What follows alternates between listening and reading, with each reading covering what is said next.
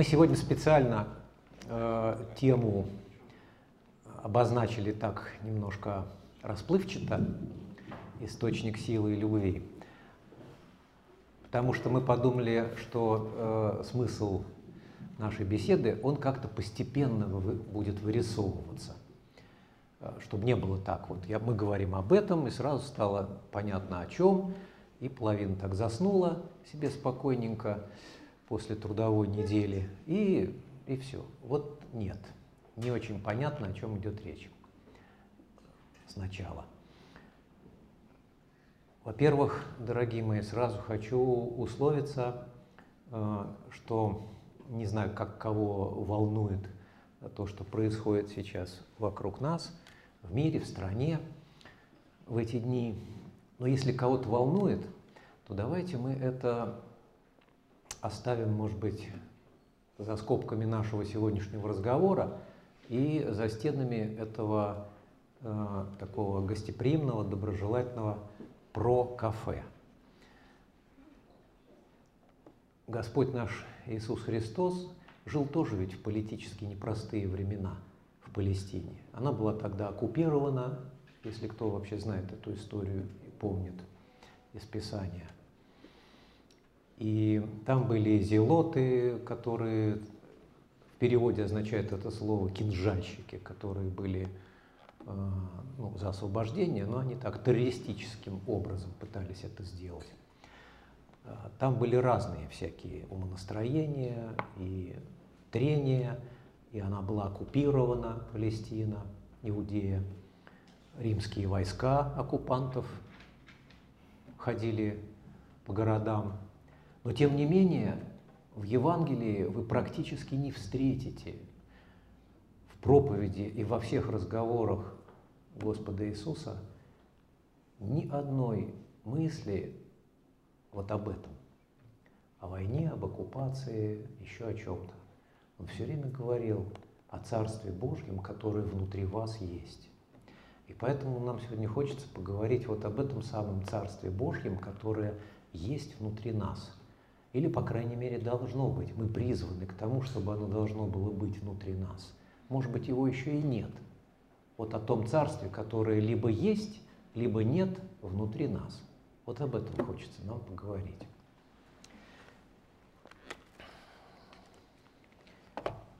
Я никак не привыкну, что уже дедушка 12 раз, и пора давно очки носить. А то как-то не в образе.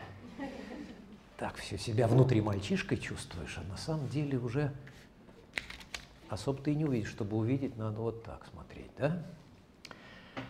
Ну, хорошо. Итак, наша тема станет ясной в процессе разговора. А,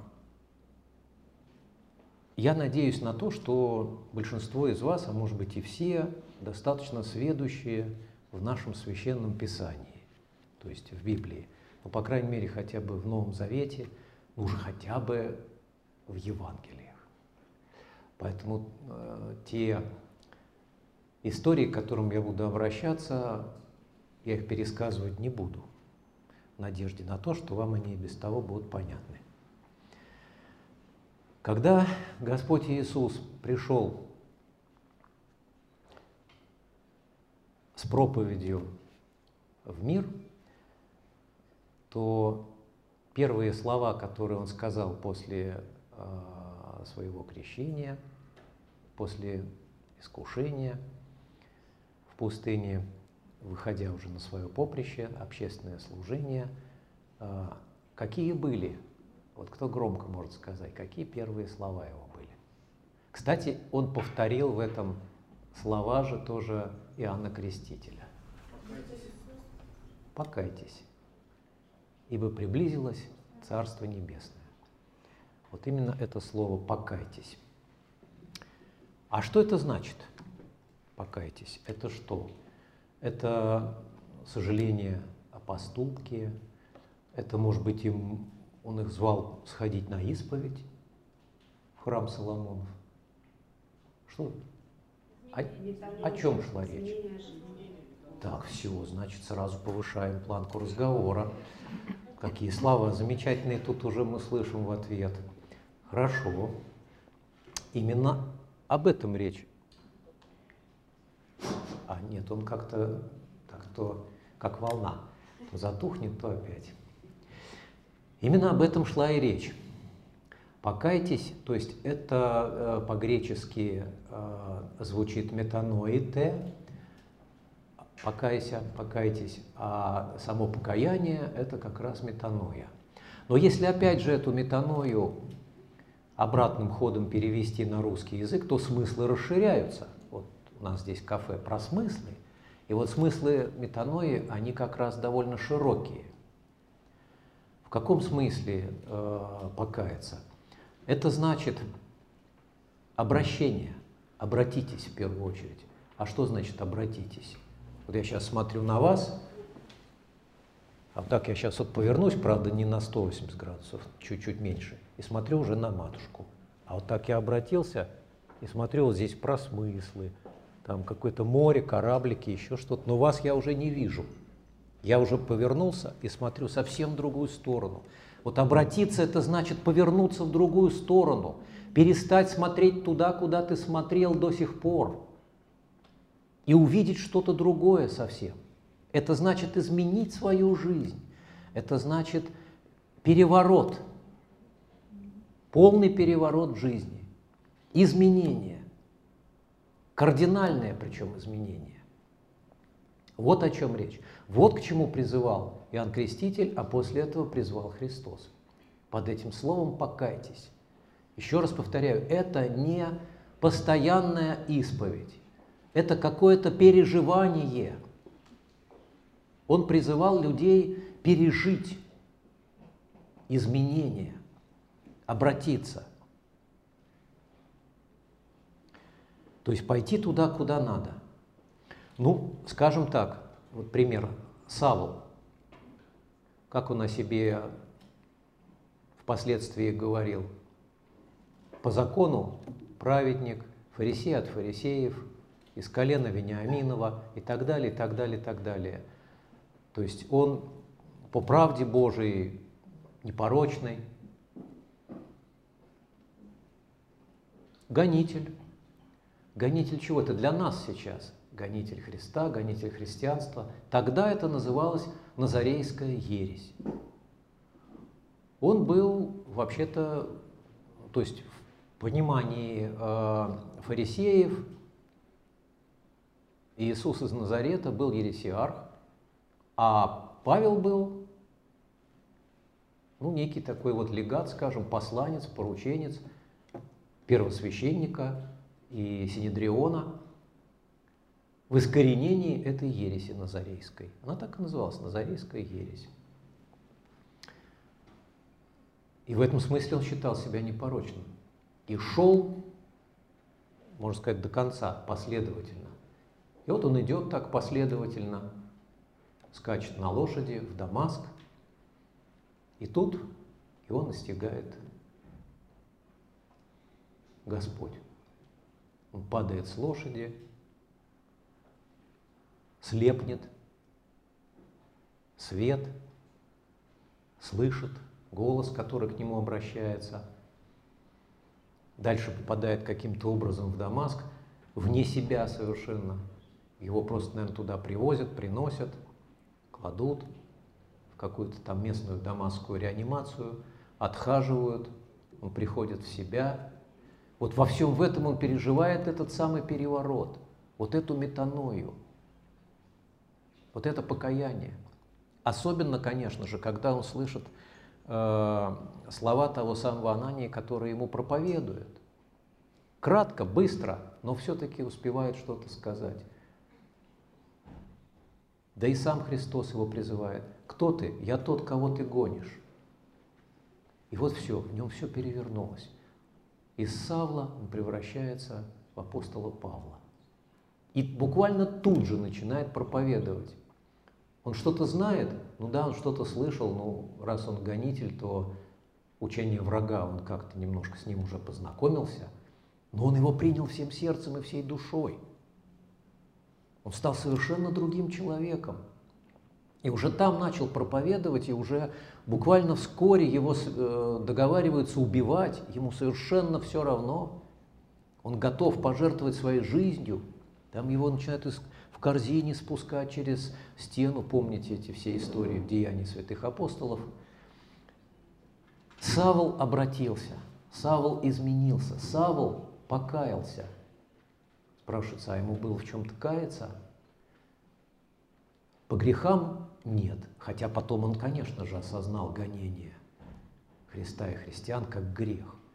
Но вначале вот это покаяние, это была перемена. У него и физически э, спала чешуя с глаз, и духовно, с духовных глаз спала чешуя. Когда человек обращается, у него как бы открываются духовные глаза. Он перестает быть слепым, он начинает видеть совсем другие вещи чем те, которые он видел. Вспомним с вами теперь беседу с Никодимом. Первые главы Евангелия от Иоанна. В беседе с Никодимом о чем говорит Христос с ним? Что за тема там у них? А?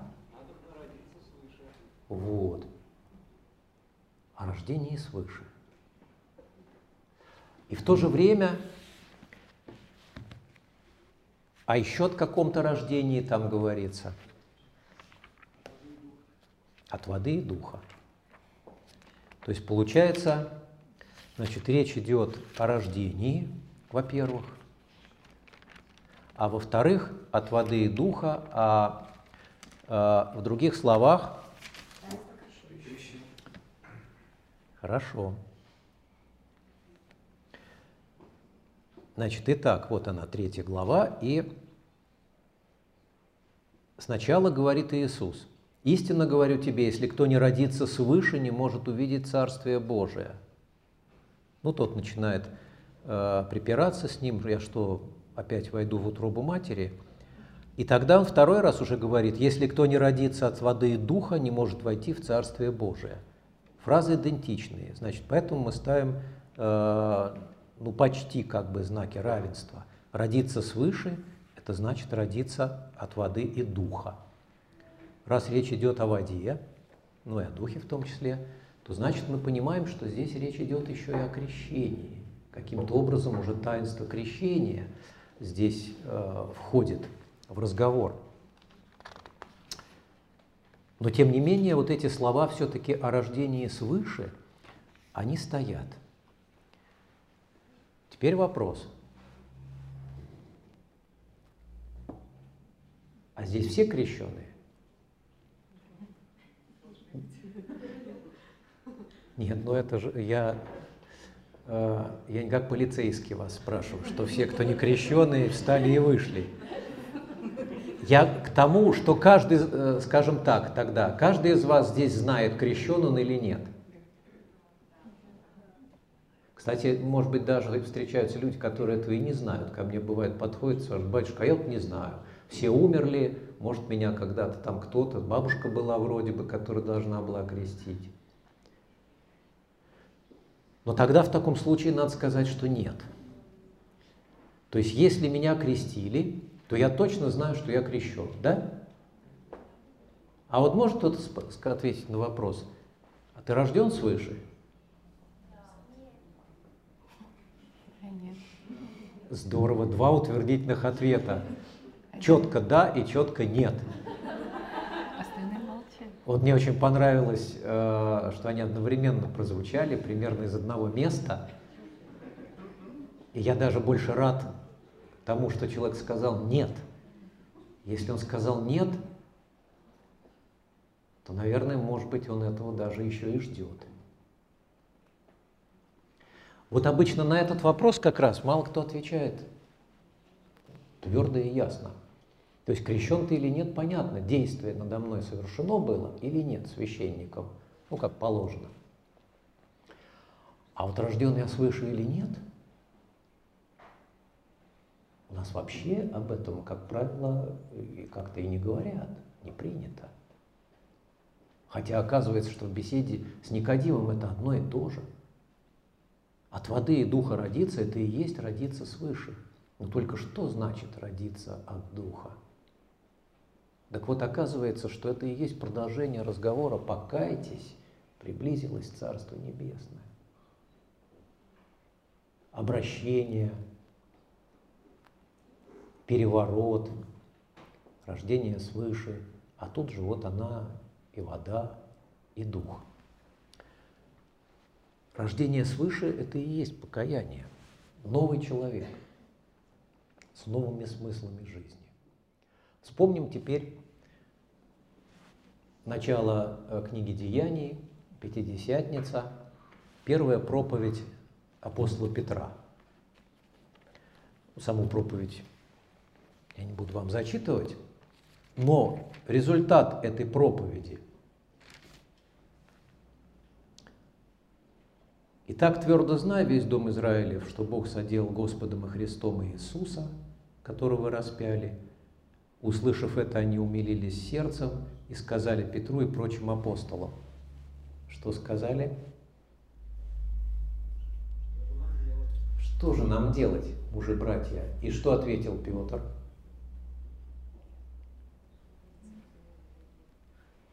Он ответил примерно так же, как Иоанн Креститель Христос. Чуть-чуть больше раскрыл тему. Покайтесь, и докрестится каждый из вас во имя Иисуса Христа для прощения грехов и получите дар Святого Духа. Вот здесь уже и о Духе речь идет, о даре Святого Духа.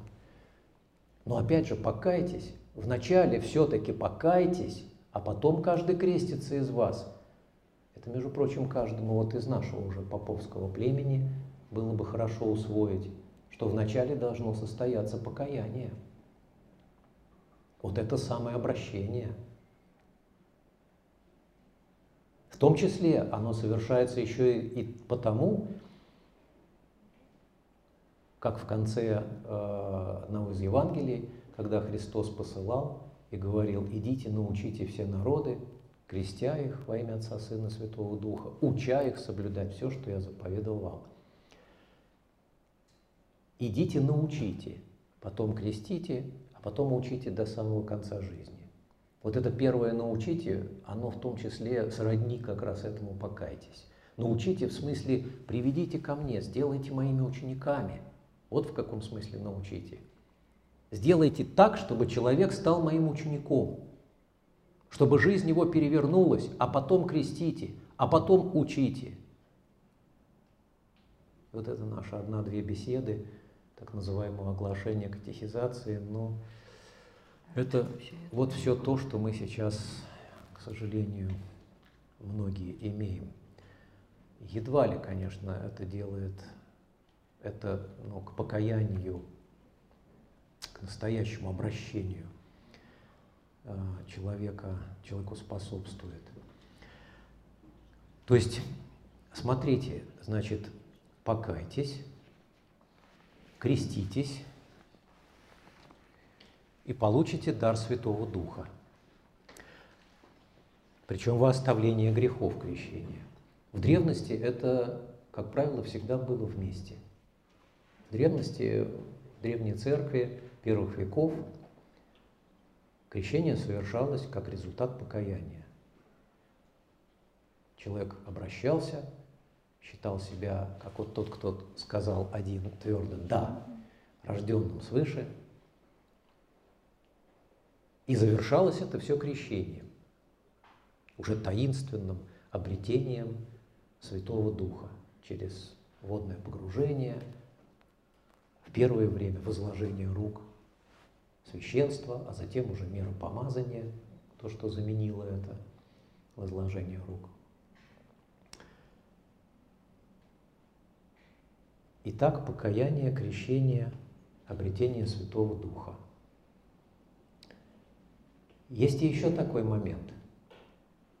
В Ветхом Завете Израиль заключил завет с Богом. Вернее, Бог заключил завет с Израилем и в ответ призвал израильский народ к тому, чтобы заключить завет с ним. Ну, это, скажем, Старый Ветхий Завет. Новый Израиль, Церковь Христова, народ Божий, входит в христианство, также заключая завет с Богом, но уже во Христе, как Господь говорил, завет в моей крови. А когда мы заключаем этот завет? Вот каждый из нас индивидуально. Но мы всегда очень любим скрываться за э, какими-то большими, крупными такими вещами. Мы кричим «огня, огня», вместо того, чтобы каждому зажечь один маленький светильничек, маленькую свечку, так и тут. Мы, церковь, заключает завет, а вот каждый из нас заключил завет с Богом. В момент крещения. Это что за момент такой? Там прямо вот само. Если уже Ага, вот-вот вспомнили. Хорошо, да, в крещении есть такой момент. Отречение от сатаны и сочетание со Христом. Я, кстати, всегда стараюсь, даже если это прям-таки вот и своих родных, там и дети детей крестят, которые уже все это знают наизусть, но я не могу просто без этого. Я все равно каждое действие поясняю, то, которое я делаю. Я стараюсь объяснить, э, что значит это отрицание, что значит сочетание, почему на запад, почему на восток. А то ведь это все там это быстренько-быстренько отрицаешься, отрицаешься, отрицаешься, отрицаешься, иду не плюнет, все, теперь сюда сочетаю, сочетаю, сюда, сюда, поклонись, все, что к чему, что произошло, человек вообще ничего не понял. Куда чего, какое отрицаюсь, какое сочетаюсь. Так бы замуж выходили, а может так и выходит, я не знаю, у нас было не так. Дети наши вообще по пять лет дружат перед этим. По шесть. По шесть. Это кто по шесть? Я такого не помню. Марфа. Марфа уже шесть? Аня. Господи, это что ж такое, а? Так вот как раз вот этот момент и есть. Да, сначала отрекаюсь от сатаны, это есть вот то самое «покайтесь». Дуни и плюни – это как раз вот брось, оставь всю свою жизнь, ты шел не туда, все не так было у тебя. Ну, скажем так, крупно, по большому счету, может, не совсем все, но в общем и целом. Ну, не так была жизнь устроена, вся как-то вот, вы понимаете, о чем речь идет. А потом поворачиваешься, вот это даже не зря именно, запад-восток, поворачивается, поворот. Вот она, эта метаноя даже внешне, даже телесно, даже по ходу таинства. Ведь в церкви вообще-то все устроено довольно мудро. Надо только в смыслы-то в эти вникать. Вот опять же про смыслы. И если вникаешь, то понимаешь, к чему это. И когда поворачиваешься на восток, там восток, там восходит солнце, Христос – это восток свыше в Писании, вот оно наше солнце, солнце жизни, которое восходит, вот мы к нему теперь повернулись, и теперь мы с ним сочетаемся, сочетаемся всем сердцем. Веруешь ли ему в конце? Верую, как царю и Богу, и поклонись ему, и после этого символ веры тут же исповедую. Когда человек становится воином, он приносит присягу. Присяга существует в целом ряде сообществ. Даже в медицинском, пусть и символическая, но вот эта так называемая клятва Гиппократа, э, она все равно существует, где главное такой вот «не навреди» посыл. И принятие присяги – это очень серьезно. И этот день запоминается. Так вот здесь как раз вот это самое принятие присяги. Вот здесь я заключаю завет с Богом, вот здесь я обещаю Ему служить доброй совестью, как сказано. Крещение – это обещание служить доброй совестью Богом. Вот тут я обещание приношу. Я сочетаюсь с Христом, я всю жизнь Ему свою посвящаю. И после этого где апостол пишет святым в Коринфе, святым в Галатии, святым еще кому-то, или в соборных посланиях, всем святым. Так это мне, это же и я в том числе, это мы. Мы эти самые святые. Не праведники, может быть, по жизни, но святые в смысле посвященные. То есть мы всю сами себя и друг друга, и всю жизнь нашу Христу Богу предадим. Это же одно из прошений почти в каждой ектении на богослужении. Уже наизусть, наверное, те, кто ходит давно в храм, выучили это, как священник или дьякон возглашает сами себя, только все это очень речитативно, напевно, плавно, сами себя и друг друга, и всю жизнь нашу Христу Богу предадим. Тебе, Господи. И все так благообразно, все так как-то гладенько, фарфорово. И особо как-то значение этому часто не придается, к сожалению. А надо придавать. Все, каждому слову на службе надо придавать значение. Дело даже не в тоне, как вот так вот споешь, а что ты вкладываешь в эти слова, какие смыслы. Я, я постоянно к этому обращаюсь, мне очень нравится, что вот у вас здесь про смыслы. Вот смыслы это самое главное. Не столько форма, сколько смыслы. А за каждой формой стоит смысл обязательно. То есть вот заключил ли я завет с Богом, я должен себе ответить на этот вопрос. Формально во время крещения, наверное, если меня крестили как взрослого, а если младенца, ну, говорят, да, что вот крестные, они заключили завет с Богом. Спросите своих крестных, когда меня крестили, вы заключили завет с Богом? Боюсь, ваши крестные, которые уже пожилые, скажут, да им как-то об этом и не думали. И время было, может быть, не то. А если взрослый, а что тогда делать, а как быть? Это же надо сознательно, умом и сердцем посвятить себя Богу. А жизнь изменилась. Вот самое лучшее свидетельство, наверное, из собственной жизни. Я вспоминаю, вот я могу присоединиться к тому человеку, который сказал «да». Вот я тоже «да». Это было, было первые две недели мая месяца 1989 года. И я это помню. Крещение своего я не помню, меня крестили во младенчестве. После этого была жизнь обычная, как и всей, всей молодежи, безбожная. Ну, как я считал, нормальный, хороший парень, что, интеллигентная семья, все, учусь в архитектурном, ну, как-то все в порядке, вот такая невеста замечательная все хорошо, потом семья, потом дети, прекрасная работа, Сибирь.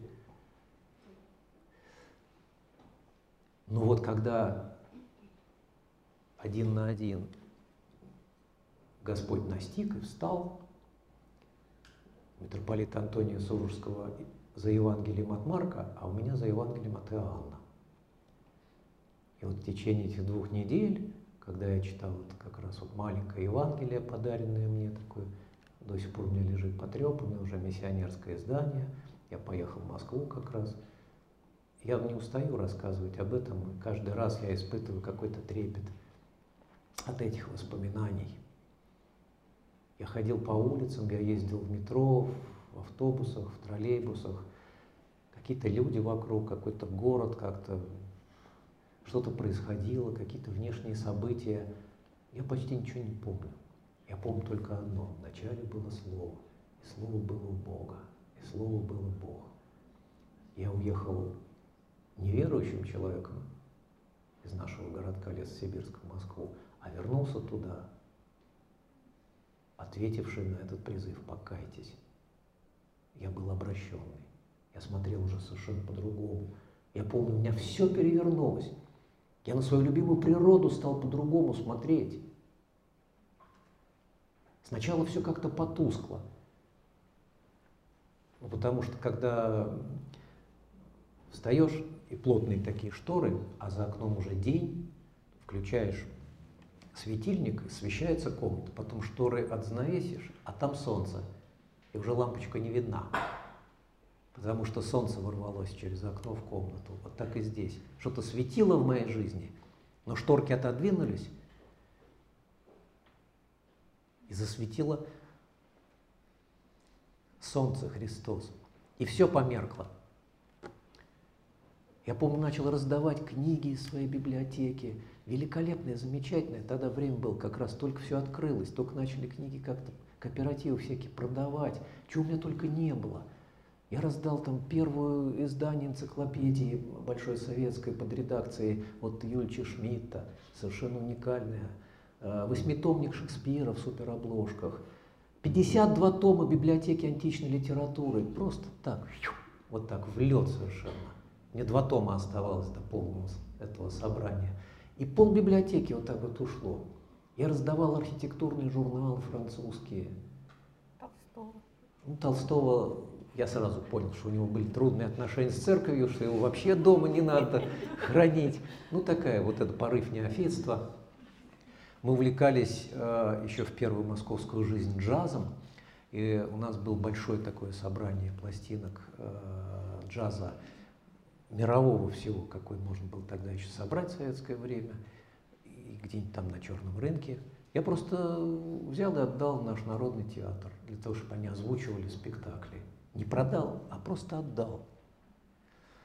Но потом я о многих вещах, конечно, жалел, лет через 20. Я просто хочу сказать, э, что я могу засвидетельствовать вот этот момент перерождения человека, когда я же уже вот жила, это мой муж, я его прекрасно знаю, у нас уже э, мы ждем третьего ребенка, вот, то есть это уже тесный такой союз брачный был. Вот он ехал в Москву, все, а приехал совершенно другой человек. Он даже внешне по-другому. Не то, что он там себе что-то начал отращивать еще что-то, неважно совершенно. У него лицо было другое, у него слова были другие, глаза совершенно другие. Я тогда не верующий человек. Я как в белых джинсах уехал, так в белых джинсах и приехал. Я их не перекрасил. Джинсы я не помню, но я помню, что совершенно приехал другой человек, а я как неверующая, я, не, верующая была, то есть я посмотрела, и у меня единственная мысль совершенно спятила. Вот, вот чисто такая вот, я, я тоже вижу, но это все, все не так. Вот а, а это о моменте рождения свыше. Оно вот так вот должно быть, оно видно должно быть. Вот человек, который сказал, что я знаю, что я рожден свыше, а вы вот можете сказать, когда? Вот батюшка назвал, ну, буквально точную дату. То есть это на самом деле так, такое, что можно назвать дату. Ведь когда спросишь человека, ты когда родился? Я родился 20 июня такого-то года. Хорошо, когда ты родился свыше? Чего? Ну что, значит, пластичная женщина, она даже не подумала, что у нее есть свой микрофон, и он тоже работает. Она видит, я говорю, здесь работает, ну давай вот я в него буду говорить. Совершенно непредприимчиво.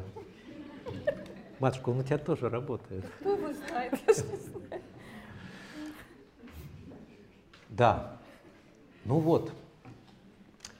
То есть вот видите, речь о чем. Друзья, между прочим, как-то нас быстро очень покинули, э, тоже под, ну все, с ума сошли.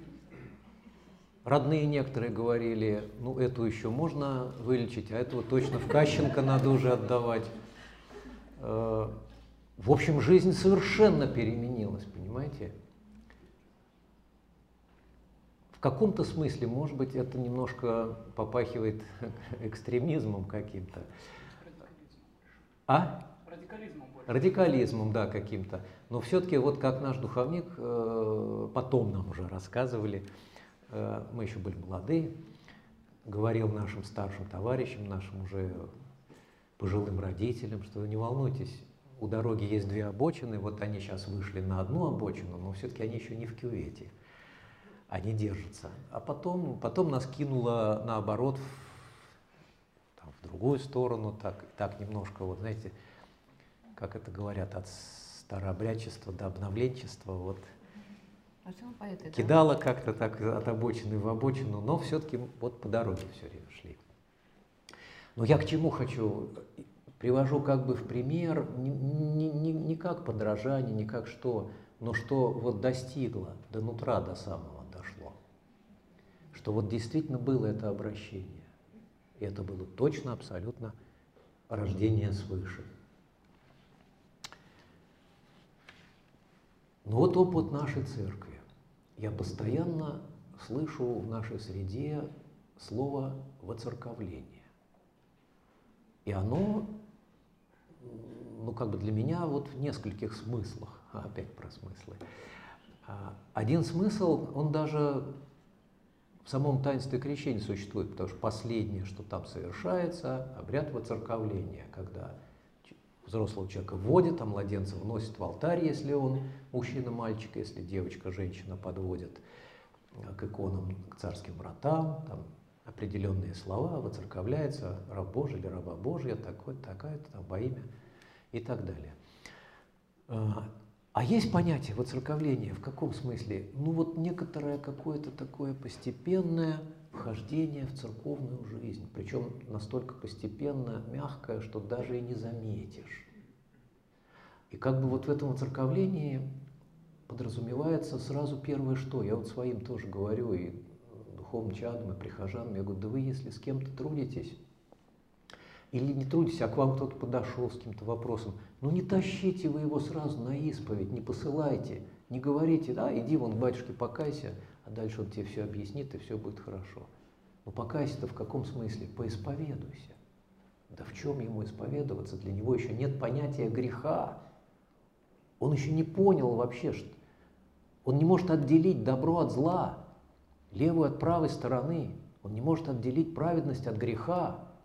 С ним не произошло, у него нет камертона, у него нет фонаря, у него нет светильника, у него не засветило еще, не, не в дне он ходит еще, а в темноте он еще не прозрел. Зачем ему исповедь? И приводят такого, и начинает священник над ним работать, как э, стоматолог-хирург. Начинает выдирать ему зубы коленом на грудь и значит, щипцами давай драть ему эти зубы. В каком смысле? А вытаскивать из него грехи, выбивать, выколачивать, как долги коллекторы. А он еще часто упирается. Батюшка, вы что? Я приличный человек, вы что такое себе позволяете? Вы такие вопросы мне задаете? Но вот этого не надо, этих вопросов задавать. Надо дождаться времени, когда он сам придет, приползет весь в соплях, весь в слезах, и когда он сам раскроет это и скажет, я больше не могу.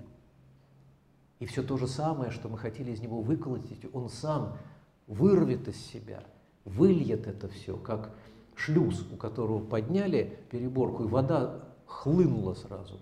Вот так. Вот это Несколько раз в жизни у меня бывали такие исповеди. Ну, не у меня самого, а я присутствовал при этом как исповедник. Это праздник души, когда священник э, стоит рядом и молится, и свидетелем является вот такой потрясающий совершенно исповеди, потрясающий его и потрясающий священника, меня. А в основном это, я говорю, это работа коллектора, вышибать вышибала какого-то, вышибать грехи. Или э, работника в приемном пункте стеклотары. Принесли сумку с пустыми бутылками, сдали и ушли.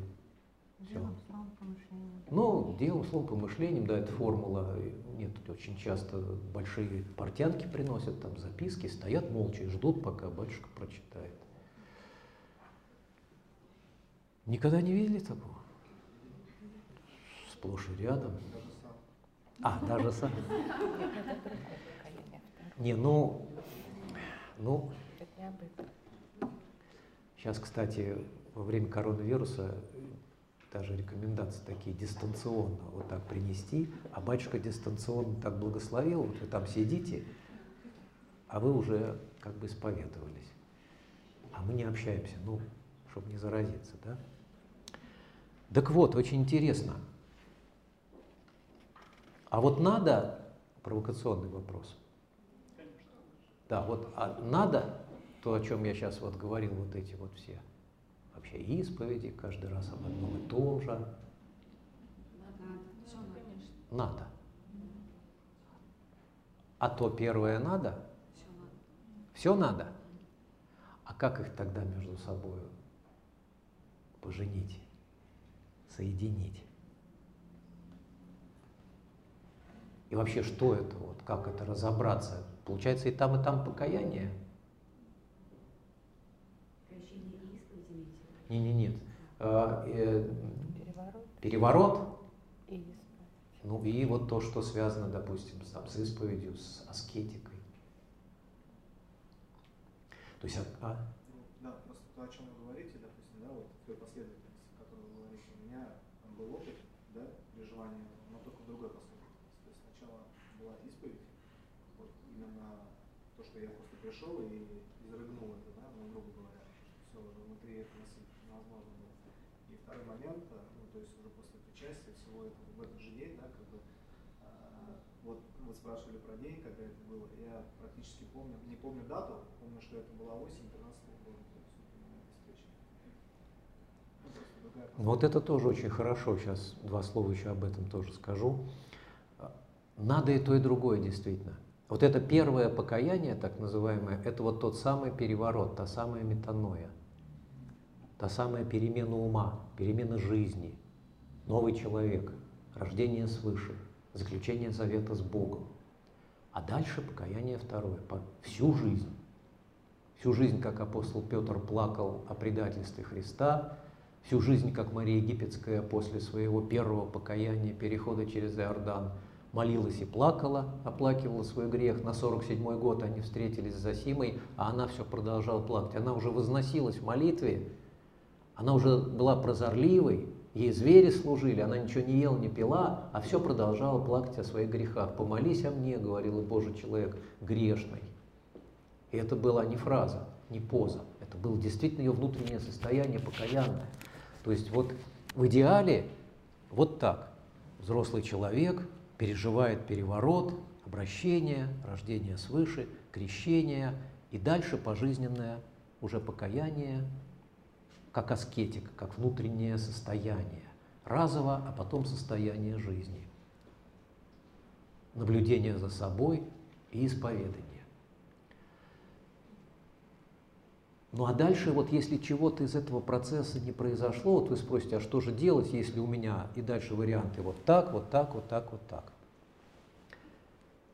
Я думаю так, не я один, что у Бога времени нет, и все сложиться может вне времени одно к другому. Пазлы могут сложиться. Они могут сложиться э, в последовательности разные, главное, чтобы в конце картина была общая. То есть если началось с какого-то ну, такого механического воцерковления, то тогда надо довершить первое. Вот, кстати, первое без второго – это практика многих протестантов, баптистов, например. У них есть обращение совершенно реальное, серьезное, но потом никакого вот этого, никакой аскетики, никакой исповеди регулярной. То есть все, брат, ты спасен. А у православных вот наоборот уклонение есть. Вот к этому второму постоянному исповеданию без первого. Когда спросишь, а ты переворот пережил? Да нет, я просто как-то постепенно воцерковился, и вот я теперь церковный человек, все. А переживаний не было. Вот должно быть и то, и другое. Вот если второе есть, то надо первое пережить. Если первое было, то второе тоже должно быть, не отвергая его. В этом смысле вполне возможно обновление вот этих заветов.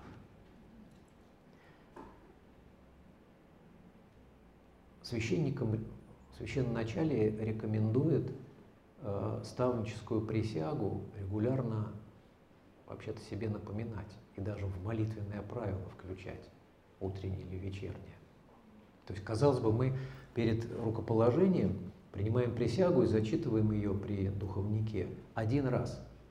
А потом мы все равно вспоминаем все то, что мы обещали перед Богом у престола, как служить Ему. Мы постоянно напоминаем себе вот этот завет, это обещание, которое мы дали, и завет, который мы заключили как священнослужители. Вот я думаю, что также надо и каждому человеку, ну, есть может быть, и не ежедневно, конечно, но вот что-то наподобие вот этого отречения и сочетания.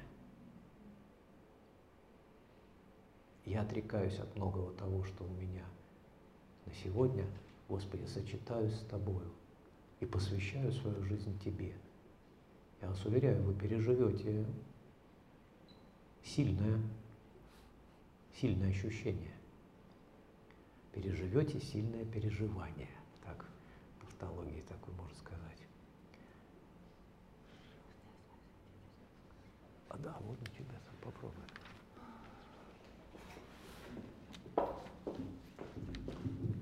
Иначе мы будем хромать, если вот у нас не будет хватать вот чего-то из этих двоих, и мы часто очень не хромаем, у нас нет развития в духовной жизни. Часто наше э, христианство унылое какое-то, такое безрадостное.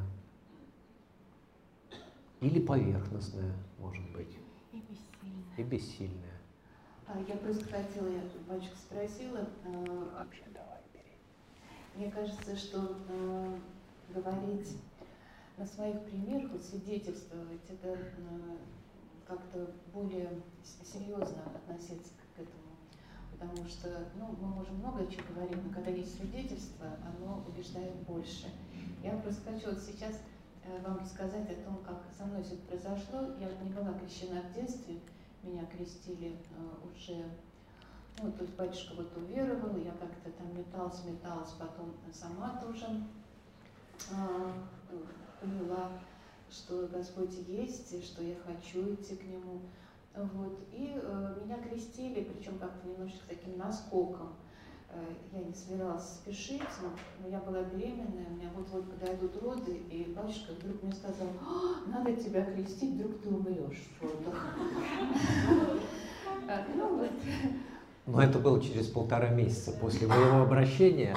Да, так вот у меня как-то... То есть матушка было. попала примерно вот в ту же самую обойму, когда вот книги пошли там под раздачу или еще что-то. Вот ты Да. можешь умереть, надо тебя крестить.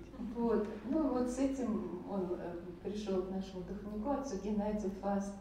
Дядя Геннадий попытался мне что-то сказать. Но это, знаете, это была почва совершенно еще не вспаханная, не политая, какой-то такой сухой грунт. Я ничего не поняла.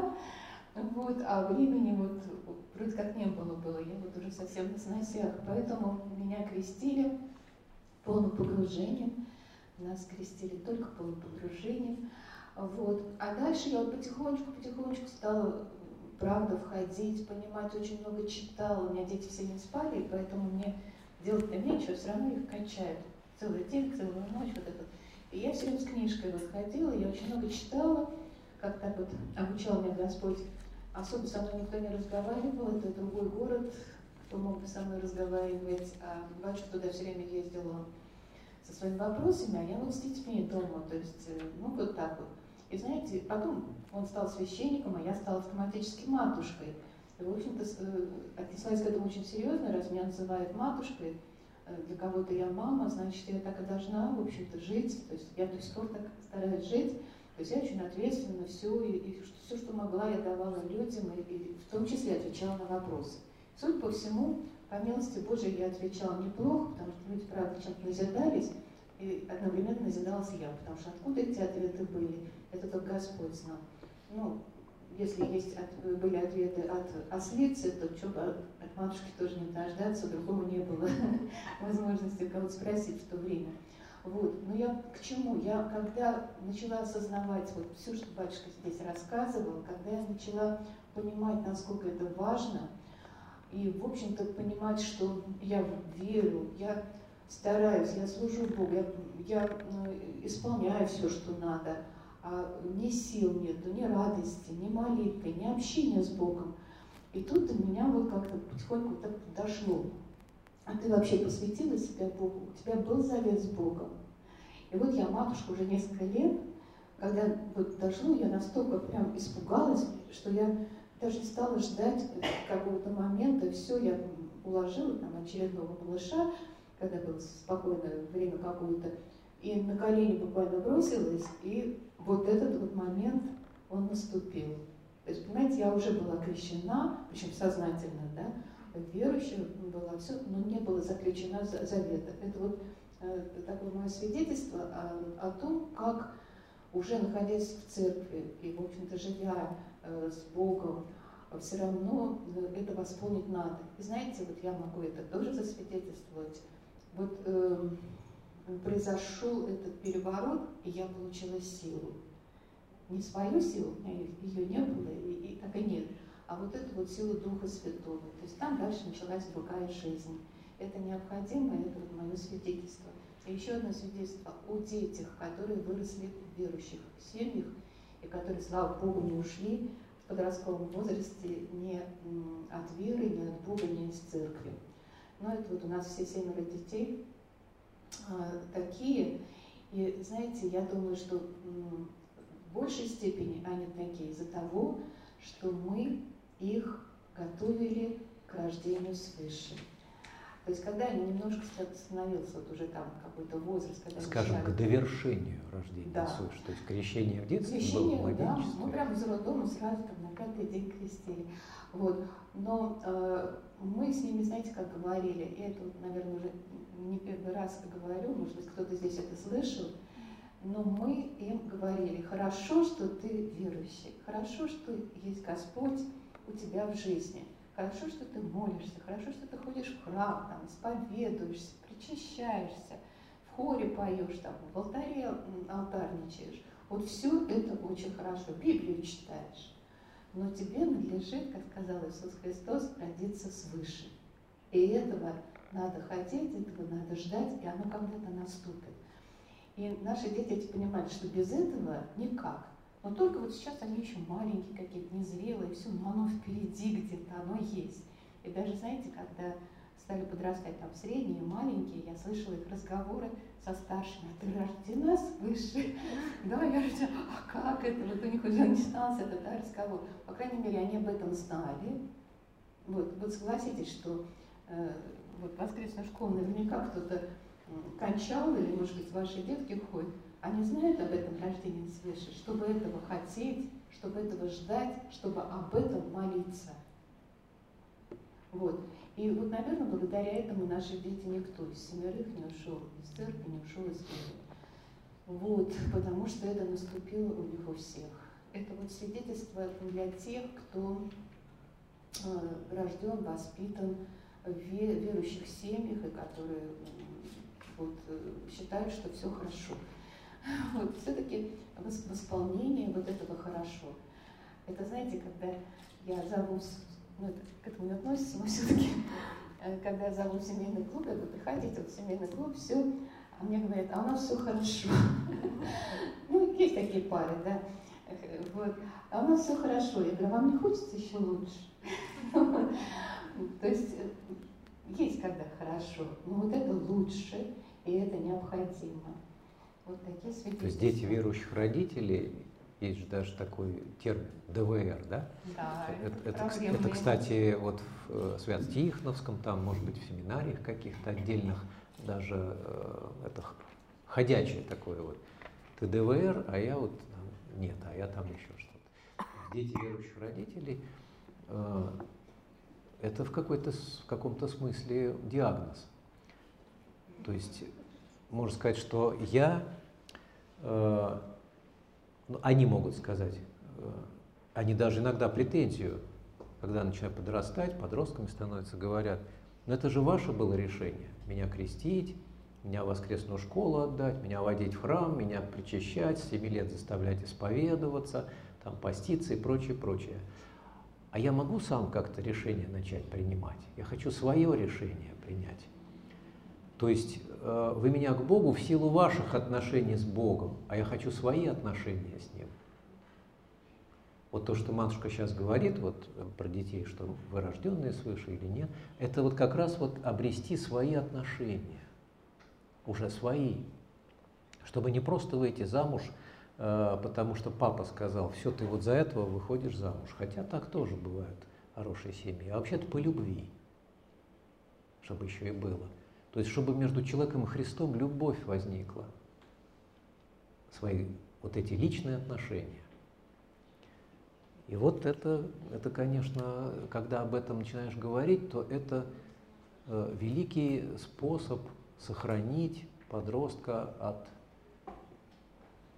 от отхода, да, они, между от потери. Мы не особо так говорили о рождении свыше, вот именно этими словами. Мы говорили, наступит такой момент, когда ты встанешь один на один перед Богом. не будет рядом папы, мамы, духовника, батюшки, там, я не знаю, кого-то, да, бабушки верующей, только ты и Бог. И Бог скажет, ну что, Костя, что ты мне скажешь, вот как ты будешь жить? Вот. А Костя скажет, а у него выбор есть, потому что у нас у всех есть выбор. Костя, например, может сказать, знаешь, я тут все узнал, все посмотрел, я пожил в верующей семье, дай мне пожить самому, как я хочу. Вот. Он может так сказать, Бог будет уважать его решение. А может сказать, все, вот сейчас ты меня спросил, Боже, и я тебе отдаю свою жизнь, я тебе посвящаю жизнь. Отныне да будет твоя воля, потому что я тебя люблю, я твой. Это вот и есть заключение завета рождения свыше. Вот. Между прочим, э, ну, так вот примерно, конечно, возраст это понятно для верующих детей, ну, это где-то там 16, 17, может 15, это сознательный возраст, да. Ну, у нас, например, вот одна девочка, которая, ну, я даже не знаю, ей, наверное, лет 12 было, и совершенно неожиданно мы с ней молились просто, у нас была беседа, я старалась как-то и со всеми вместе беседовать о вере, и отдельно с каждым. Вот у нас была беседа о, э, о проклятии, благословении и проклятии. Ну, серьезная беседа, я с одной, с другой, там все. И там в конце молитва такая была, довольно серьезная. Мы с ней встали на молитву, э, я объяснила, там вот все, все это. Он говорит, хочешь ты помолиться об этом? Она говорит, да, хочу ну, каждый из них так говорил, и потом молились. Вот она во время молитвы начала каяться э, о, о, о том, что у нее в жизни, как она поняла, в чем было вот проклятие жизни, что к этому привело. Она начала в это время каяться, каяться, каяться, расплакалась. А потом вдруг, так для меня неожиданно совершенно, она начала себя посвящать Богу. Я ее этому не учила. В принципе, вот у нас еще не было этого разговора она вот э, себя начала отдавать Богу. Я, знаете, я дышать боялась, потому что, ну, она, конечно, меня не замечала, но все-таки я боялась рядом дышать, вот показать, что я это все слышу. Настолько это было э, серьезно и, и так горячо. То есть это даже возраст вот и, и такой бывает. Ну, наверное, редко, но бывает. Ну вот мы услышали про источник силы. Матушка нечто хочет сказать про источник любви. И силы тоже. А, я просто знаю, что э, вот здесь кафе, э, мы не первый раз, второй, но я слежу за вашими вот э, всеми этими публикациями и видео, смотрю тоже, а, что здесь собирается в основном такая молодая, моложавая публика. Здесь вот я не вижу пожилых людей, вот, да, вижу. А, но а, ну, понимаю все равно, почему вы пришли, так что в основном все-таки молодые люди, ну, насколько я знаю, я вела много лет молодежку, была молодежным лидером, просто другого не было. И я веду много лет да, э, семейный клуб. Вот. И я знаю, что уж с молодежью, что, о чем бы ты ни говорил, каких богословских вопросов не, не, не, не поднимал, Вопросы будут, значит, так вот, про любовь, про семью, будущую, сегодняшнюю, как выйти замуж, как найти, значит, того, как, как, кто мне нужен, такой вопрос и так далее. Редко задают, а как найти того, кому я нужна.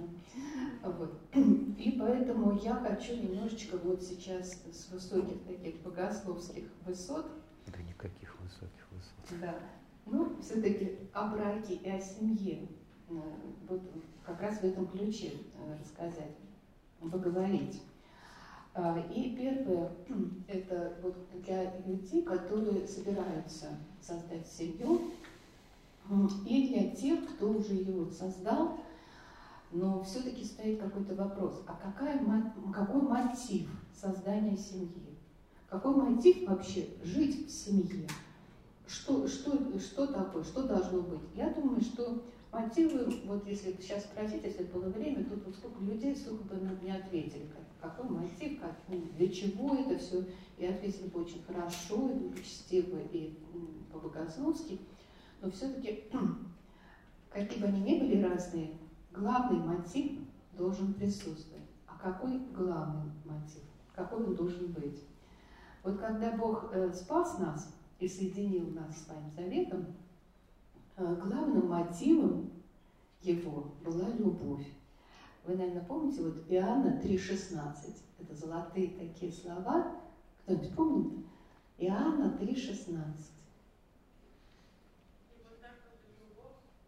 Да, да, Да, да, а до конца вы можете сказать только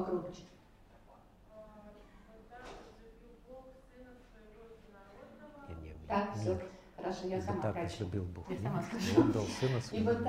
Ибо так, ибо так возлюбил Бог мир, что отдал Сына Своего Единородного, чтобы каждый верующий в Него не погиб, но имел жизнь вечную. То есть нас возлюбил. А, дорогие мои, дети в воскресной школе это знают наизусть. Ну ладно, ладно, матушка, ну ты прям сразу как. Ну, вот я, я вам советую. это- это Я бы хотел слова. посмотреть на такую воскресную школу, где они это знают В наизусть. нашей школе.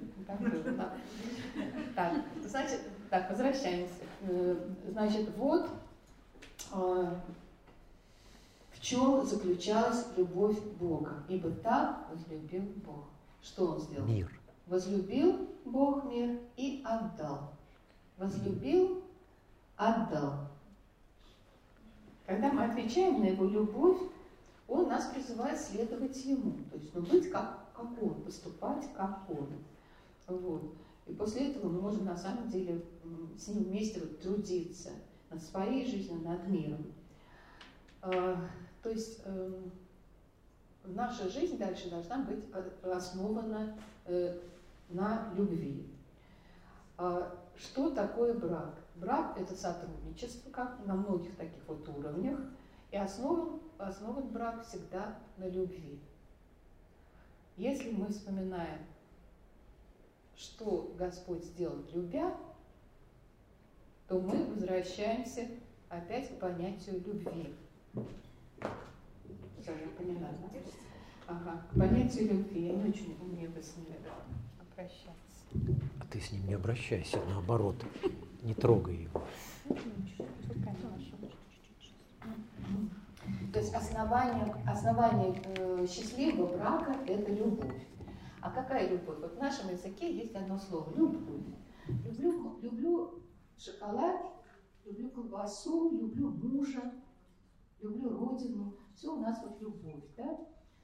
А, а в греческом языке, наверное, вы знаете, там четыре понятия, некоторые даже пять э, с, э, обозначений любви э, говорят. Там любовь филио, любовь эрос. Э, ну, я не буду всех перечислять, а э, скажу вам э, то, э, какая любовь Божья. Это агапы. Любовь э, друг к другу, любовь к другому, Божья любовь, это агапы. Вот об этой любви как раз и говорится. То есть я дальше говорю только об агапе сейчас, потому что у нас в языке одно только понятие, но я говорю именно об этом. Да? То есть брак основан именно на этой любви в первую очередь. Остальные присоединяются дальше. Вот.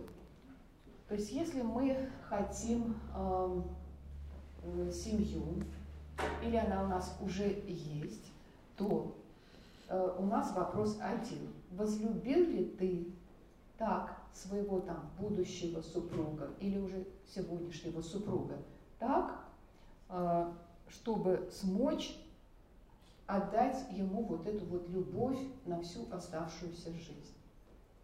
Обеспечить его этой любовью, покрыть его этой любовью. Вот Бог нас любит э, всегда, Он очень верен, неизменен, и Он нас будет любить всегда. Э, это называется свойство верности. Вот в браке верность, она в этом и заключается. Несмотря ни на что, я тебя люблю. Ведь в нашей жизни много чего происходит. Кризисы какие-то, войны, войны какие-то, да, болезни, проблемы жуткие. Да, в конце концов, то, что всех накроет, это возраст. Когда ты вместо девушки превращаешься сначала в женщину, у которой там что-то уже не так, как нам бы хотелось, да, а потом еще в старушку. Это в любом случае изменится. Или муж превращается в Ты прекрасна, моя возлюбленная. О, как ты прекрасна.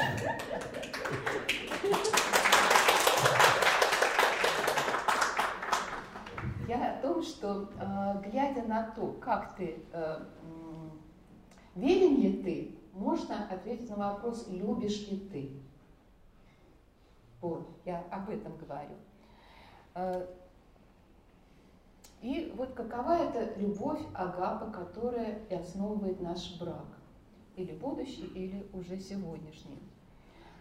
Э, это любовь не душевная. Душевная любовь нацелена на то, чтобы взять себе, взять вот что-то. А агапы нацелена на отдавание. Как Господь, да, возлюбил, отдал. Я возлюбила и отдаю. Вот. Ведь Бог э, любит нас да, даже тогда, когда мы не верны Ему. Даже тогда, когда мы отвернулись от Него. Даже тогда, когда мы э, грешники еще. Вообще-то, смотрите, э, но Бог свою любовь к нам доказывает тем, что Христос умер за нас, когда мы были еще грешниками. Апостол Павел говорит в Римлянам. То есть мы были еще вот, вот, ну, омерзительными людьми. И Он нас уже любил. Вот это доказательство настоящей любовь, любви. А настоящая любовь доказывается тем, что э, мы делаем, не тем, что мы чувствуем, а что мы делаем, как мы поступаем. Вот. То есть Бог возлюбил, отдал, что ты делаешь в своей жизни, вот, э, с этим человеком, супругом или супругой. Похоть живет за счет других. Я что-то хочу, я это получаю. Если я этого не получаю, я тебя не люблю. Ну, ты меня не устраиваешь такой. Не то, что там сразу расход, я не говорю про это. Ну, начинаются вот эти вот трения постоянные. Он меня обидел. Ах так, значит, вот я буду думать там, не знаю, сколько времени. Или я это не сделаю, или я то сделаю наоборот то, что неприятно. То есть это вот э, э, отношение похоти. Ты мне, я тебе.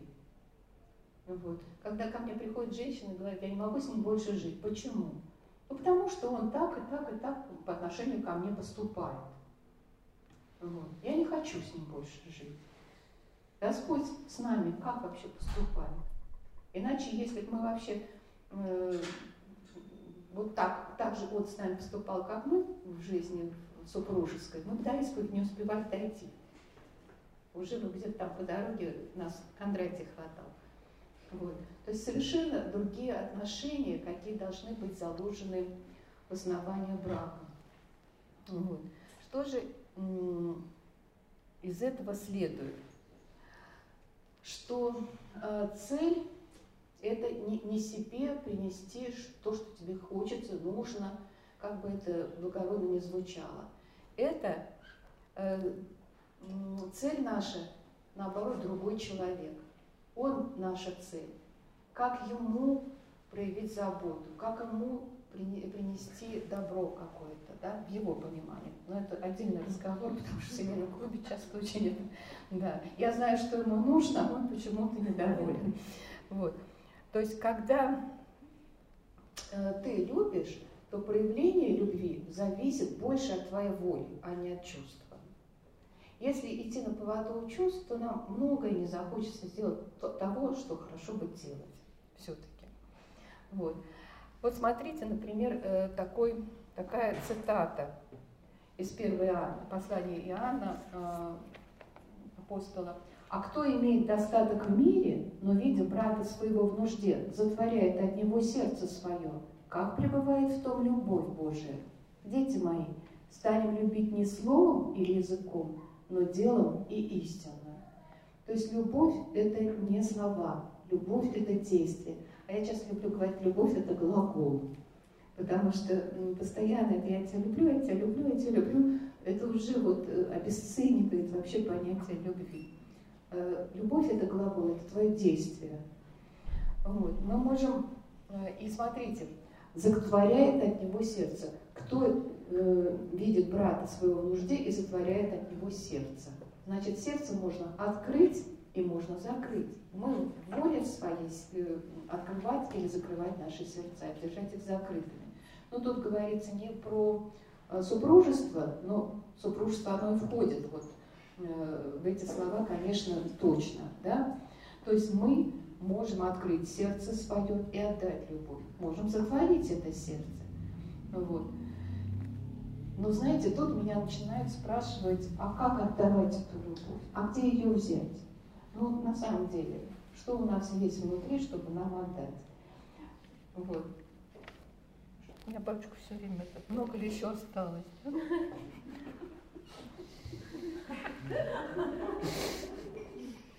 Нам нравится. Нет, ну он правильно, он мужчина, он должен э, за всем следить и все рассчитывать, все правильно. Ну, я просто начинаю нервничать на все. Вот, смотрите, э, вот этот вот разговор о рождении свыше, который э, был до этого, да, а, любовь Бога излилась в сердца наши Духом Святым, данным нам. Это апостол Павел сказал в римлян, послании к римлянам. У нас во время рождения свыше, вот этого первого покаяния, происходит излияние, ну, кроме того, что мы рождаемся свыше, да, и мы новый человек, живу уже не я, живет во мне Христос. Вы помните, да, эти слова? У нас в это время изливается любовь в наши сердца, Божья, настоящая Божья любовь. То есть у нас нету ее, мы не способны, в общем-то, на нее в силу своей вот уже греховной даже при рождении природы. А вот Бог способен, естественно, совершенно. И в момент рождения свыше изливает в наше сердце любовь. То есть мы можем эту любовь дарить нашему супругу, потому что она у нас есть, потому что у нас в сердце живет Христос. Он и есть любовь, да? Бог есть любовь. Вот если мы это понимаем, то у нас на самом деле не возникает проблемы для излияния этой любви. Но тут вступает в силу второе покаяние, о чем говорил батюшка. Вот эти вот наши частые исповеди, покаяния уже вот эти вот. Потому что наши сердца часто закрываются. Вот. И э, для того, чтобы не, не жить закрытым сердцем, для того, чтобы мочь изливать эту Божью любовь постоянно, она жизнь долгая, нам нужно постоянно быть в общении с Господом. То есть, э, ну вот, ну насколько постоянно? День, ночь, утро, вечер, час, минута, постоянно. Молитесь непрестанно, вот есть такие слова, да, молитесь непрестанно. Это как? Мне даже иногда женщины спрашивают, это что все в платке ходить? А лампадка все время горела что-нибудь? Я говорю, ну это же не про то. Молиться непрестанно – это все время общаться с Богом. Это не, не то, что ты должна значит, зажечь лампадку, одеть платок, встать в определенный уголок, открыть определенную книжечку и текст. И давай, значит, чесать. Нет, это не про то. Это про то, что я постоянно на глазах у Бога. И я это знаю, я это вижу, и я с ним постоянно на связи. Ну, вот я не знаю, попробуйте, да, кто этого не пробовал. Это тяжеловато немножко, но это здорово. Ходить под, под Богом, перед Богом, это можно, как, как, вам удобнее. Вы знаете, когда а, я один раз услышала, как наш сын маленький, ну не такой уж маленький, там, лет 10 было, я что-то резала на, на кухне, стояла там у станка. Вот. А он, э, я слышу голос, значит, кто-то разговаривает. Я думаю, вроде дома никого нет, кто-то пришел, что ли, с кем мой сын разговаривает. Я слышу, он с кем-то разговаривает, прям, прям разговор какой-то. Думаю, наверное, кто-то пришел, я не заметила, в общем, вот такие вот мысли. И тут он начал идти, а у нас такая проходная кухня, с одного места в другое там еще, на балкон туда. И продолжает разговаривать. Я прислушиваюсь, и слышу, он там говорит, нет, знаешь, Господи, все-таки вот Сашка, наверное, все-таки не прав. Я вот тебе говорил, и там куда-то уходит. А я такая стою и говорю, Господи, как здорово. Вот нам бы поучиться, как, как жить вот в этом общении постоянно, на самом деле, и днем, и ночью. Вот что значит это молитесь непрестанно. Вот. То есть, если мы пребываем постоянно с Господом, если наше общение не нарушается, если нарушилось, бежим мы на исповедь, на самом деле восстанавливаем эту связь, да, но тогда у нас есть возможность изливать настоящую любовь на нашего супруга, делать его счастливым и делать счастливым наш брак. Вот. То есть э, мы никогда не будем проблемам, проблемными в своем браке, если у нас нет проблем с Господом. Как-то вот так вот получается. И если у нас в браке что-то начало вот разрушаться, разрываться, какие-то проблемы вот эти назревать, то первым делом не решить эти проблемы надо. Почему тут всегда звонят и спрашивают именно, вот как поступить? Он мне сказал это, а я сделала это, а он сделал это, а как мне теперь вот это? Вот. Ответ должен быть для каждого из, из нас в этой ситуации – разреши проблему с Богом. Вот там дальше можно уже конкретику какую-то, да, на самом деле. Там я могу посоветовать что-то, там, говорить, не говорить, молчать, не молчать, там, или что-то. Это я могу. Но ты свою проблему с Богом разрешить, тогда разрешится проблема в браке уже. И давайте вот, если батюшка найдет сейчас, быстренько, э, 1 Коринфянам 13 глава.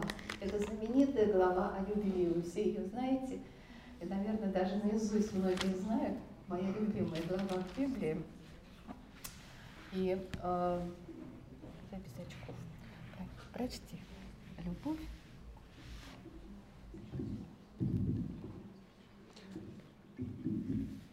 Ну да, наверняка все знают. Любовь долго терпит, милосердствует, Любовь не завидует, любовь не превозносится, не гордится, не бесчинствует, не ищет своего, не раздражается, не мыслит зла, не радуется неправде, а сорадуется истине, все покрывает, всему верит, всего надеется, все переносит. Ну и дальше там никогда не перестает. Да, вы, вы знаете эту главу, спасибо, батюшка. А я вот один раз попросила, а, я уж не помню, вам на семейном клубе, я попросила прочитать эту, эту вот главу, только вместо «любовь» а, подставить «я». Вот человек, женщина, начала читать. Я долго терплю. Я долго терплю, я милосердствую, я, я не завидую, я не превозношусь, после чего у него затрясся подбородок, он сказал, я не могу это читать. Вот. Это на самом деле так. Вот с «я» не получается, потому что мы понимаем, что мы это не умеем. Тогда я ее попросила прочитать. Не ищу своего, не раздражаюсь. Вот тут она заплакала, да. Вот. А я попросила после этого ее прочитать по-другому. А, Христос долго терпит, Христос милосердствует, Христос не завидует и так далее. Получается? Запросто. Она как получается. Так вот, человек, рожденный свыше, в котором живет Христос, он это говорит, как бы исповедь, исповедует эти слова. Любовь Христова долго терпит, милосердствует, все покрывает, не, не раздражается, не ищет своего. Она во мне живет. И такой любовью я обещаю тебя любить ну, то есть для супругов, да, э, э, обещания и старания. Вот. Читать? Нет, не читать. А, Бог – это единственный источник любви. Если мы с Богом, то этот источник изливается из нас на нашего любимого человека. Но дьявол очень ненавидит эту любовь. Он просто, вот знаете, для него это красная тряпка, ненависть сплошная. Поэтому именно здесь начинается вот эта война. В нашем сердце, где живет эта любовь, начинается вот эта война. Это надо знать, что против любви будет война всегда. Потому что э, дьявол может наряжаться в белые одежды, э, но проявить любовь он не может. Это это для него невыносимо. Он этого никогда не сможет проявить. А вот ненависть, да. Когда мы ненавидим, ругаемся, когда мы свое ищем, не покрываем, раздражаемся, тогда он у нас хозяйничает во всем. Вот. А, агапы, настоящая любовь, она всегда побеждает. И последнее, что я хочу сказать, А, знаете, сейчас очень много вокруг мы встречаем среди верующих разводов.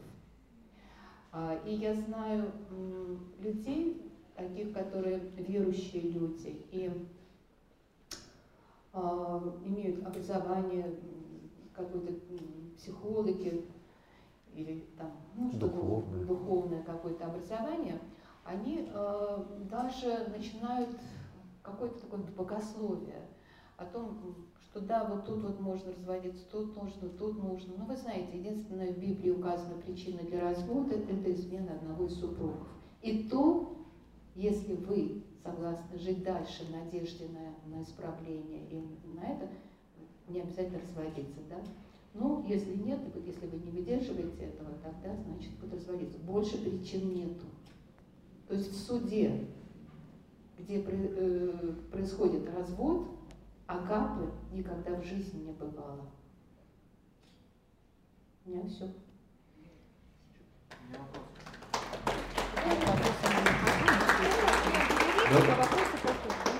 Итак, вы услышали э, из двух частей, в общем, одно целое э, о том, что, да, э, вот этот самый источник силы и любви. То есть я немножко рассказал о покаянии как перемене, как обращении, как перевороте, как начало новой жизни и решение в самом себе многих проблем и служение, в том числе Богу, том звании, в каком то призван, э, и нахождение этих отношений с Богом.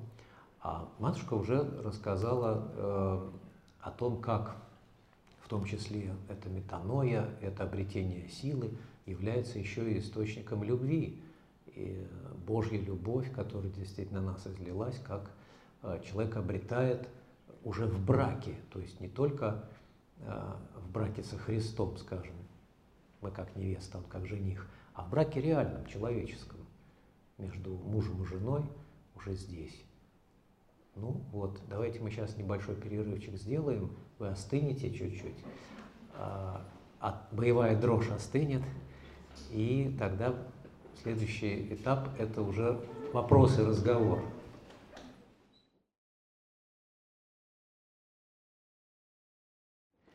Так, ну что, начинаем тогда отвечать на вопросы. У нас есть вот два листа с вопросами. Раз, два, три, четыре, пять. Раз, два, три, четыре, пять, десять. Раз, два, три, четыре, пятнадцать, восемнадцать. Двадцать вопросов у меня, двадцать вопросов у матушки. Сорок вопросов. А, они одинаковые. А, два экземпляра. Ну, 20 вопросов. Значит, 20 вопросов. Я человек основательный. Я на каждый вопрос могу целую беседу завести. Батюшка до 11 может на один вопрос ответить. Нет, ну извините, тут такие вопросы, как сохранить семейное счастье. Это целая тема. Как сохранить любовь сквозь годы? Вот матушка уже на него, по-моему, ответила своей как частью. семейное счастье мы пять лет каждую субботу собирались семейном клубе и об этом говорили то так, то это, то отсюда, то оттуда, то, то так, то батюшка один с мужчинами, то я одна женщина, всяк. И это все пять лет каждую субботу. Ну, как трудно ответить на это сейчас вот сразу. Насчет, кстати, расскажите, пожалуйста, о семейном, ой, пожалуйста, расскажите о семейном клубе, вот кто-то мне вот передал, э, раз разговор зашел. А, ну да, вот где-то лет пять я провожу какой-нибудь семейный клуб, потом распускаюсь, я говорю, выучились, сидите, живите, не грешите. Вот, наверное, четыре уже или пять у меня было семейных клубов, но вот в силу этой пандемии как-то все это перешло в Zoom, потом в Zoom тоже как-то затухло, так что вот сейчас конкретно его нету. Меня постоянно гложет, э, да, меня постоянно гложет в этом смысле совесть, просто очень сильно. Может быть, как-то соберусь и начну опять. Юлечка, э, или уже отбыла к себе в Переславль? Нету здесь? Я просто хотел спросить, как скомпонованы эти были вопросы по мнению модератора? По, по какой-то, по, по, по значимости вопрос или нет? Или, или могу, можно их в разнобой? Да, можно в разнобой. Разнобой, хорошо. Ну ладно, давайте так. Вопрос. Как понять свое предназначение?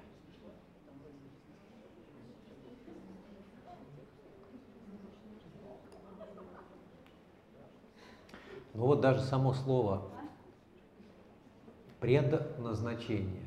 То есть есть назначение, а есть предназначение. Назначение – это обычно, когда кто-то кого-то куда-то назначает. Начальство, ну, в основном тот, кто имеет власть назначать, да? Назнач... Меня назначили там, на должность такого-то. А предназначение – это то, что предшествует назначению. Значит, само слово предназначение говорит о том, что еще до назначения уже что-то что, -то, было. То есть предназначение – это, конечно же, в безбожном мире этого термина в принципе не должно существовать. Этот термин из э, употребления людей верующих. Вот сейчас попытаюсь на вскидку найти.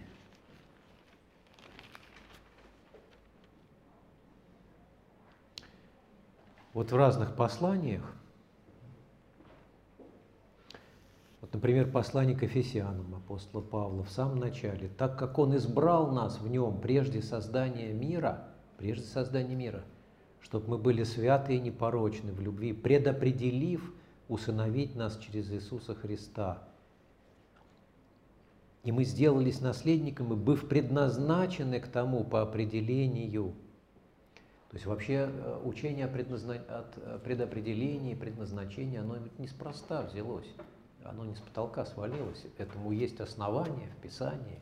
И это очень серьезная тема. А, так вот эти вот предназначения, кого предузнал, того и предопределил, а кого предопределил, того и предназначил. То есть Бог изначально знает, нас еще нет, а Он уже знает, Он уже составил, Он Творец, Он уже составил план нашей жизни и приводит нас в эту жизнь через наших предков, через родителей, дает нам эту жизнь, приводит нас в эту жизнь уже с определенным планом нашей жизни, с нашим предназначением. И вот действительно понять и узнать свое предназначение, это значит узнать волю Божью о себе и о своей жизни. Ну как ее понять? Во-первых, конечно, надо об этом молиться, надо этого желать. Надо не самому от ветра головы своей составлять свою жизнь, а э, сверять ее с тем самым планом, замыслом, предзамыслом, замыслом Божьим. И обязательно молиться, Господи, какова Твоя воля? Не моя воля, но Твоя да будет, как Христос в Гефсимании молился. Я хочу жить по Твоей воле, я хочу исполнять Твою волю. А потом, вообще-то, э, после того, как задаешь вопросы, вот обычно человек вопрос задает, а ответ он как должен понять? Погромче. Ну, слушать то, что вокруг дальше происходит. Слушать должен, правильно, этот ответ. То есть, если задаешь вопрос, ты слушай ответ. Вот так и здесь. Если мы молимся Богу, то дальше мы должны слушать. Надо уметь слушать, слышать. Надо учиться слушать. Надо действительно э, понимать, что ответ Бог может дать не через какие-то видения, хотя и через них тоже. Но это могут быть совершенно какие-то обстоятельства это, это могут быть оброненные вдруг невзначай чьи-то слова, какого-то попутчика вообще. Вообще просто человек идет, обернулся и что-то тебе сказал, незнакомый. И вдруг оказывается, что это прямо в тему. Ни с того, ни с сего. Все, что угодно может быть. Надо уметь слушать. Молиться и слушать. Я думаю, это очень важно. В том, чтобы понять свое предназначение. И, конечно же, время, родные мои, терпеть. Это я уже на своей жизни просто из опыта могу сказать. Надо уметь ждать. Чтобы понять многие вещи, надо уметь ждать. Некоторые вещи понимаешь через годы, через десятилетия. уже каким-то задним умом, задним числом. А, так это оказывается вот что было. Это не предназначение, это, наверное, то, что уже прошло и было. Но вот надо уметь ждать. Молиться, слушать, терпеть и ждать. Машка, ответь на второй вопрос, пожалуйста. Мне кажется, ты на него хорошо ответишь. Второй вопрос. Идеальный брак существует? А, я думаю, что на этой земле а, идеального нет ничего. Ни людей, ни брака, ни отношений. Ничего этого нету.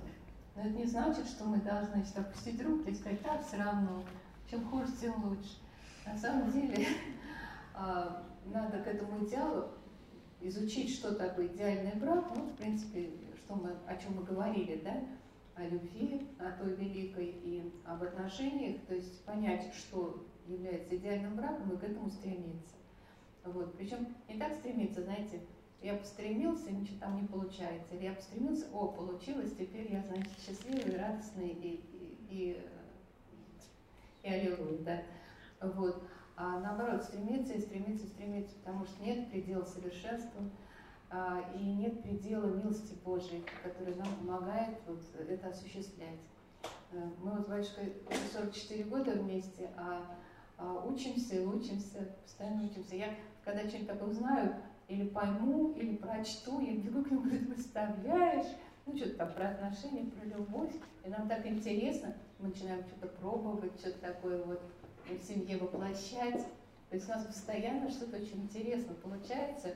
Э, а это та самая учеба и э, то самое воплощение вот нашего стремления к идеалу. Так что его не существует, но не, нет никакого повода для того, чтобы этому расстраиваться.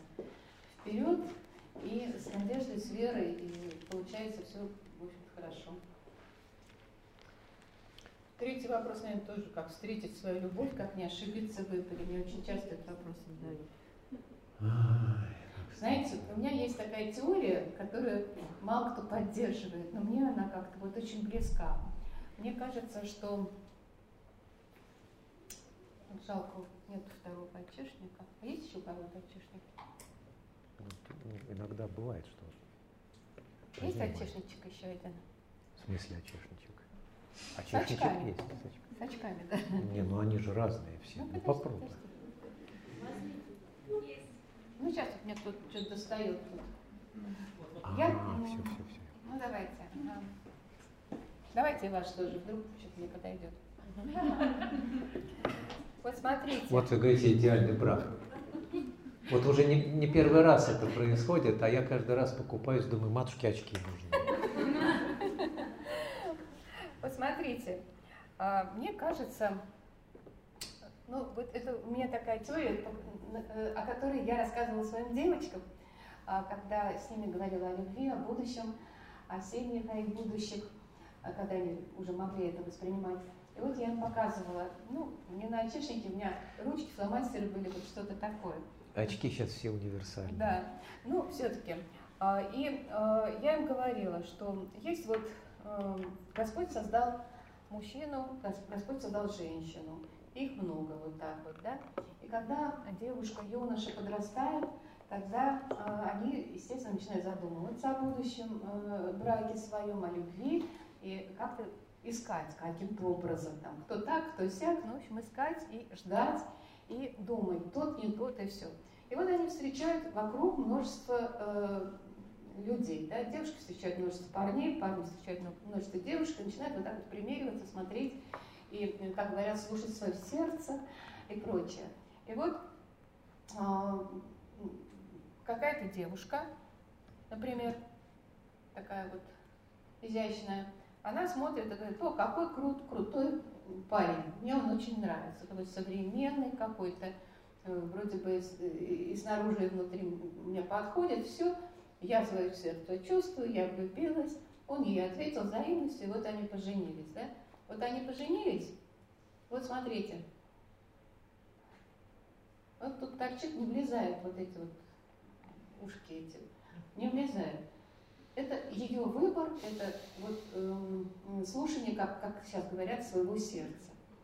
Вот. естественно, что его можно закрыть. Ну, в общем, я не стану батюшку огорчать и ломать ему ушки.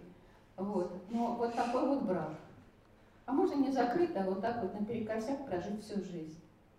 Как, знаете, у нас говорят, когда венчаются, там святые мученицы, а Бог терпел, нам велела, а кто сказал, что, надо, что должно быть хорошо и радостно. Ну вот, вот так они и живут, ни хорошо, ни радостно. И только терпят, если терпят. Вот. Или другая ситуация. Вот идет крутой такой хороший мужчина надежный, все. Вдруг видит такая яркая, такая фотомодель, ну это то, о чем я мечтала всю жизнь. Ну и все, они как-то там сдружились, все, и начинает тоже здесь, я боюсь сломать, но все-таки вот, да, э, я, я сломать могу, но это не то, о чем мы мечтаем, не правда? Вот, оно не закрывается, потому что они большие для этого футляра. То есть мне кажется, что Господь, когда нас создавал, ведь Он э, нас вот о предназначении, это писали это не вообще человеческое предназначение, вот в монастырь мне идти или замуж выходить, на это вот более такой конкретный был случай. Вот. То есть Господь создает, мне так кажется, вот Он посылает душу и создает девушку для кого-то конкретно. Вот. И Он все предусмотрел. Это будет вот так вот очень удобно, это будет вот так вот аккуратно, это будет вот такая жизнь. Вот. Нам главное услышать это и, как говорит батюшка, дождаться этого. Поэтому никогда не следует э, нам спешить. Мы когда встречаем какого человека, который нам понравился, причем нам кажется, все, значит, вот это он, все это он, это наши чувства, которые нас заводят э, иногда в такие дали, из которых выкарабкаться очень трудно. Вот. Лучше все-таки, во-первых, э, об этом молиться, этого ждать и ждать долго, и уже когда вот ты с человеком на самом деле, ну, ну хотя бы, хотя бы 2-3 года можно подружить, чтобы узнать и понять это до конца и вымолить это все. Вот тогда наступает Хотя такая... бы 2-3 года. Ничего себе, матушка. Ну да.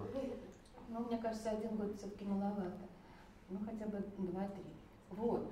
Я не хочу говорить о том, что если э, мы ошиблись тут вот, и что-то вот, э, ну, не так выбралось, что Господь говорит, а, значит, вот ты ошиблась, и все, теперь э, живи как хочешь. Нет, Господь с нами будет всегда. Как бы мы ни ошибались, как бы мы ни падали, и, и, или как бы мы в тупик не заходили, у Него тупиков нет.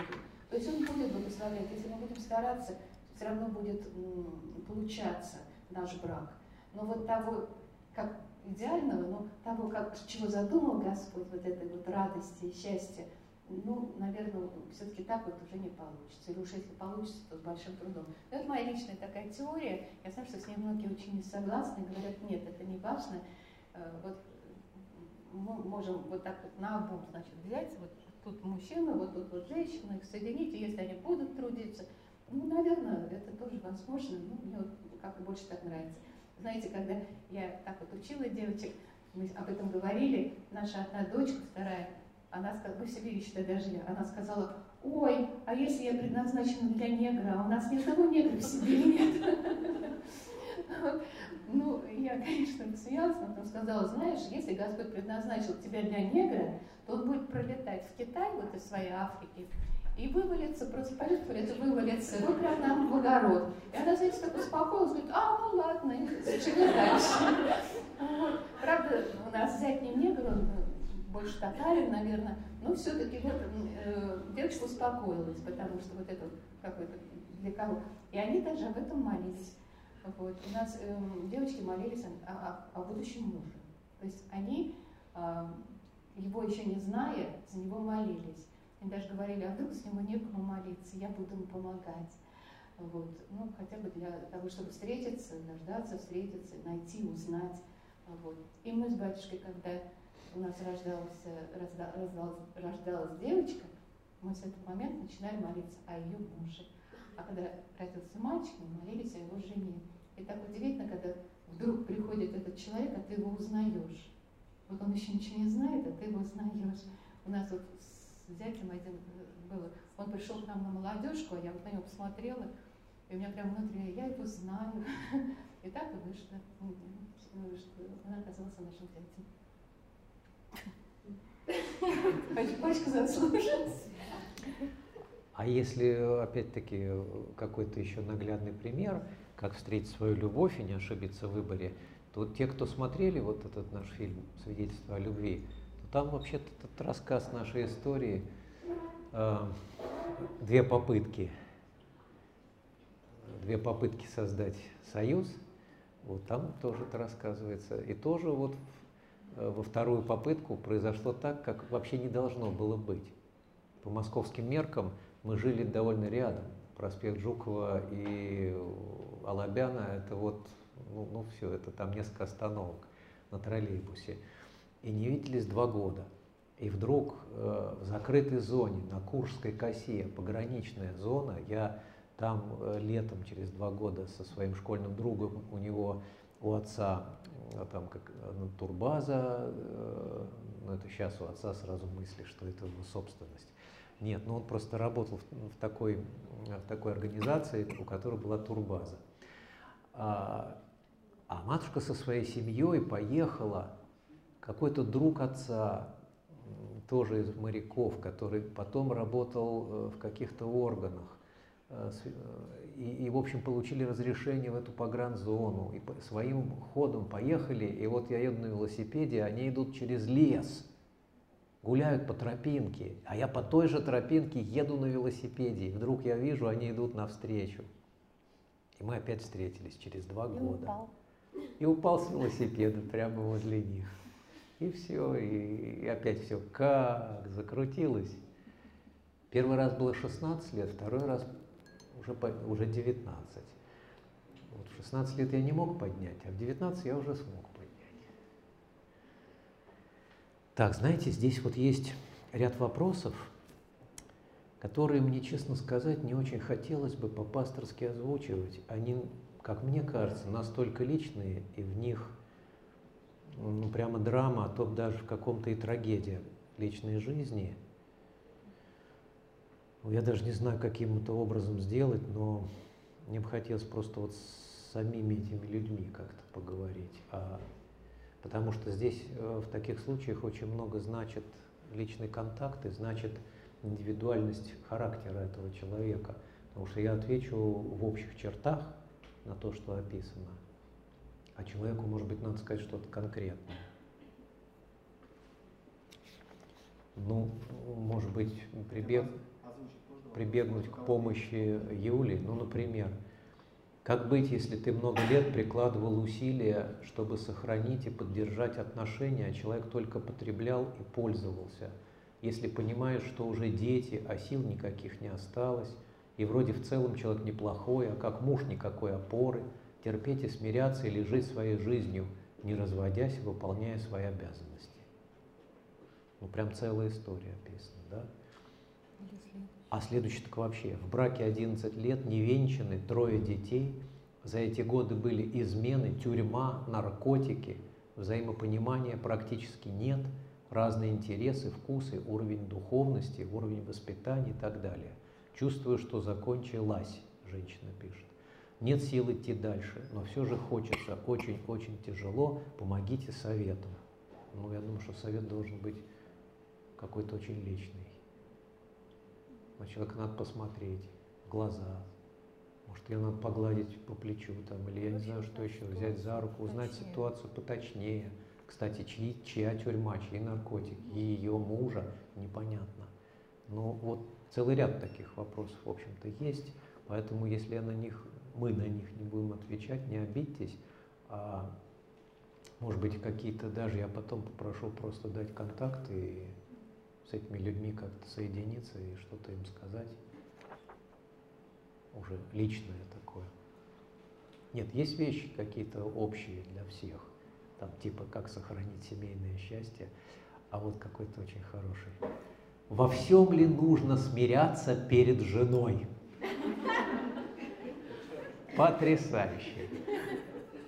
То есть то, что смиряться нужно перед женой, это очевидно. А вопрос во всем ли? Здорово. Женщины, смотрите, как вас возвысили. Надо смиряться перед женой. А вот во всем ли? Ну, во всем вообще ничего никогда не надо. Во всем ли надо смиряться перед женой? Все конкретно. Ну, конечно. То есть, если я скажу, конечно, не во всем, я отвечу уже на вопрос, да? Ой, ну, если слово смирение иметь в виду вот послушание, то с одной стороны, вообще-то э, в Библии, даже в Новом Завете, и у апостола Павла, и Петра, и много у кого сказано о том, что вообще-то жены должны быть в послушании, если уж на то, да?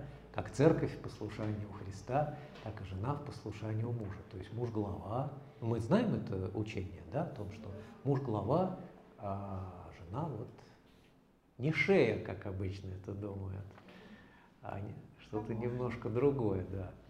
Жена помощница этого главы. Вот есть глава управы, глава района, а есть помощник главы. Нет же такой должности шея главы управы. Есть помощник главы управы. Вот. Это очень большая тема, очень серьезная. Большая тема, но, но дело в том, что с другой стороны, мужья, любите своих жен, как и Христос э, возлюбил церковь и предал себя за нее. Ну, предал в смысле, предался на э, распятие, на смерть. То есть до самой смерти так любите, что отдавайте, жизнь отдавайте жизнь за них. Жены уважайте. То есть э, любовь жены, она в основном, конечно же, связана с уважением. Женщины я категорически вам не то что советую, а просто вот, э, вот категорически вам говорю, никогда не унижайте своих мужей, особенно при людях. Ну, ну это просто, это все. Если это когда вы это делаете э, периодически, а тем более регулярно, вы никогда не дождетесь от э, мужа отношений любви. Пачка, ты сейчас говоришь по-китайски.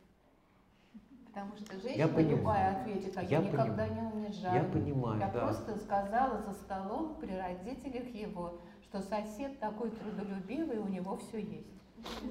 Эти, эту тему а мы что? с матушкой обсуждаем всегда. О а том, а что такого? Что мужчины и женщины совершенно разные существа, и все, и способ мышления разный, и, и мировоззрение разное, все разное. То есть это это вот как там айфоны и, ан, и андроиды, там они между собой не сочетаются, это разные системы совершенно. А, так вот и здесь получается. Это же очень интересно понять, как рассуждает мужчина, как, как думает женщина, понять эмпатию вот эту вот в себе какую-то э, воспитать, да, научиться понимать это и именно так вот соответствовать. Почему-то женщины всегда считают, что они все понимают в мужчине и лучше знают, как ему лучше, вот. А, а мужчины понимают, что думает женщина. Она сама ничего не понимает, что она думает, пока не проговорит все это. Вот. А он уже понял. Ну, что-то можно перечислить. Сравнивать с соседом не в лучшую пользу, сравнивать даже с каким-то героем идеальным, неважно. Никогда нельзя мужчину, что называется, опускать. Вот в глазах его, в глазах себя.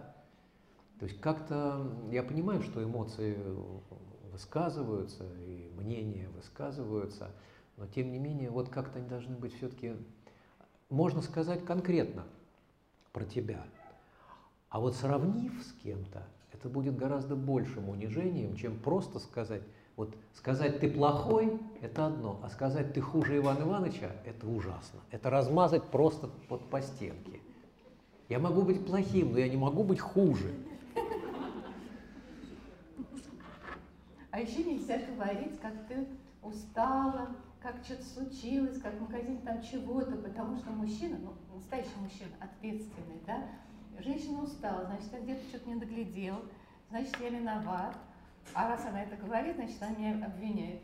Все, вот, вот представь, представить это женщине, она говорит, я просто устал. Ну, я так говорю, я говорю, я просто Так устал. что мы можем не отвечать на вопросы, а просто можем рассказывать, допустим, мастер-классы про себя, да? Да, кстати, мы все время вот, мастер-классы какие-то а, В этом смысле матушка очень часто что-нибудь начинает рассказывать, у меня мгновенно начинает работать сразу так.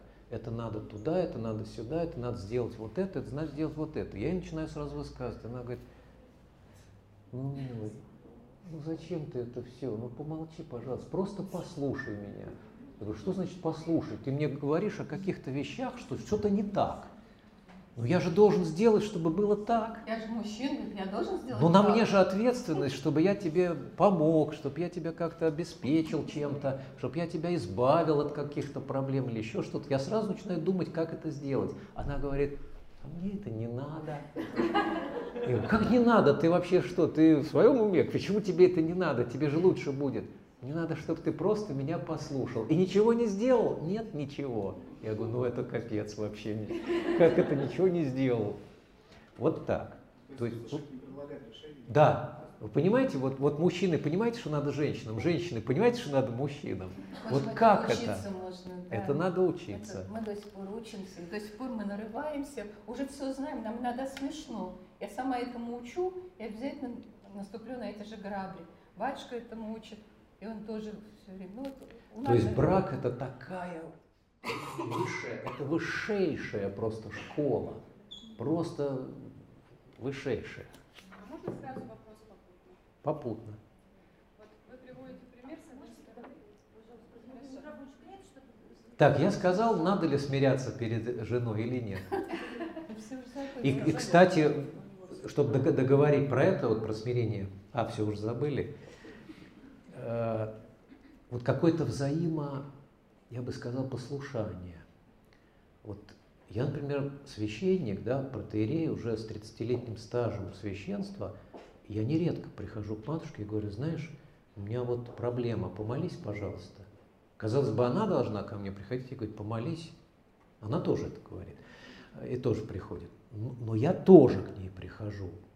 То есть я не какой-то категорический императив в этой теме, высшая инстанция, что вот все.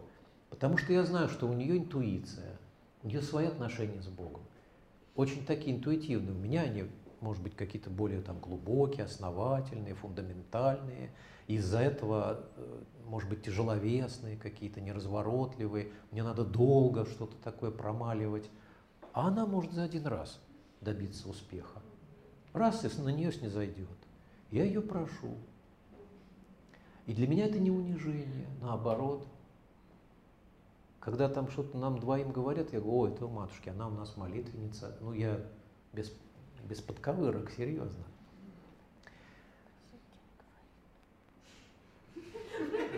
Я выдал маленький секретик, да?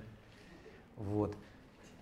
То есть вот это смиряться перед женой, здесь много всяких тонкостей. И смиряться-то иногда надо, да? И ножки помыть иногда надо. И в землю поклониться иногда перед женой надо. И не только в прощенное воскресенье, а если чувствуешь действительно, что ты обидел, приди и сам повинись и попроси прощения. И это никак тебя не унизит, наоборот, в ее глазах возвысит.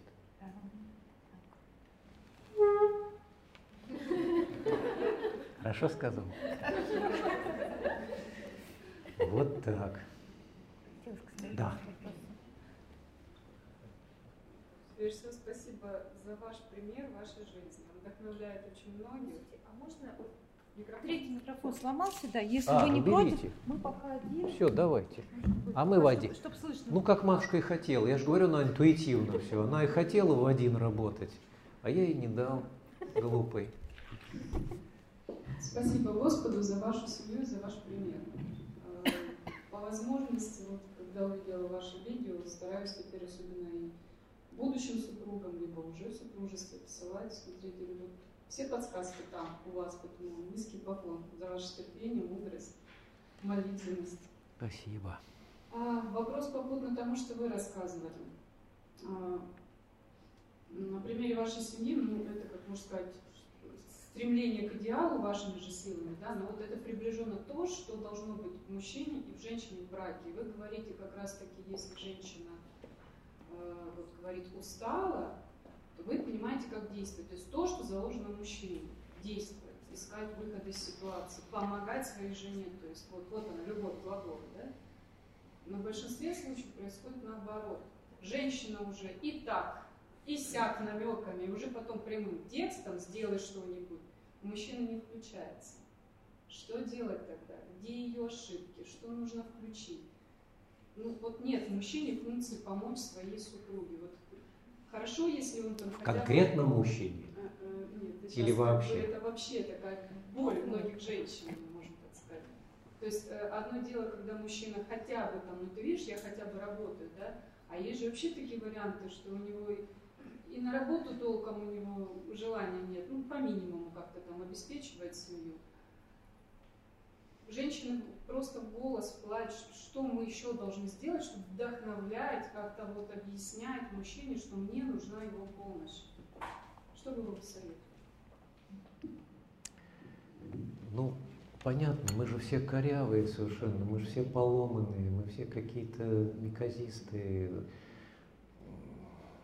неправильные. Матушка правильно сказала, нету идеального не только брака, нет идеальных людей. Э, И не сами по себе только, а и в отношениях друг с другом. Ясное дело.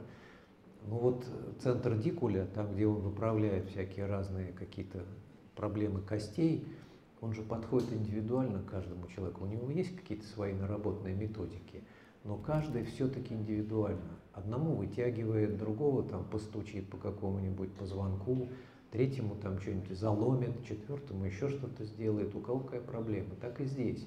Все-таки э, все эти неправильности и поломанности надо исправлять э, конкретно, у каждого по-своему.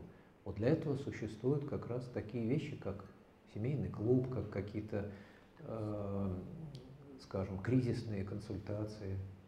Вот матушка, допустим, сейчас ведет, может, я сейчас тоже что-нибудь такое, какой секрет дам, да?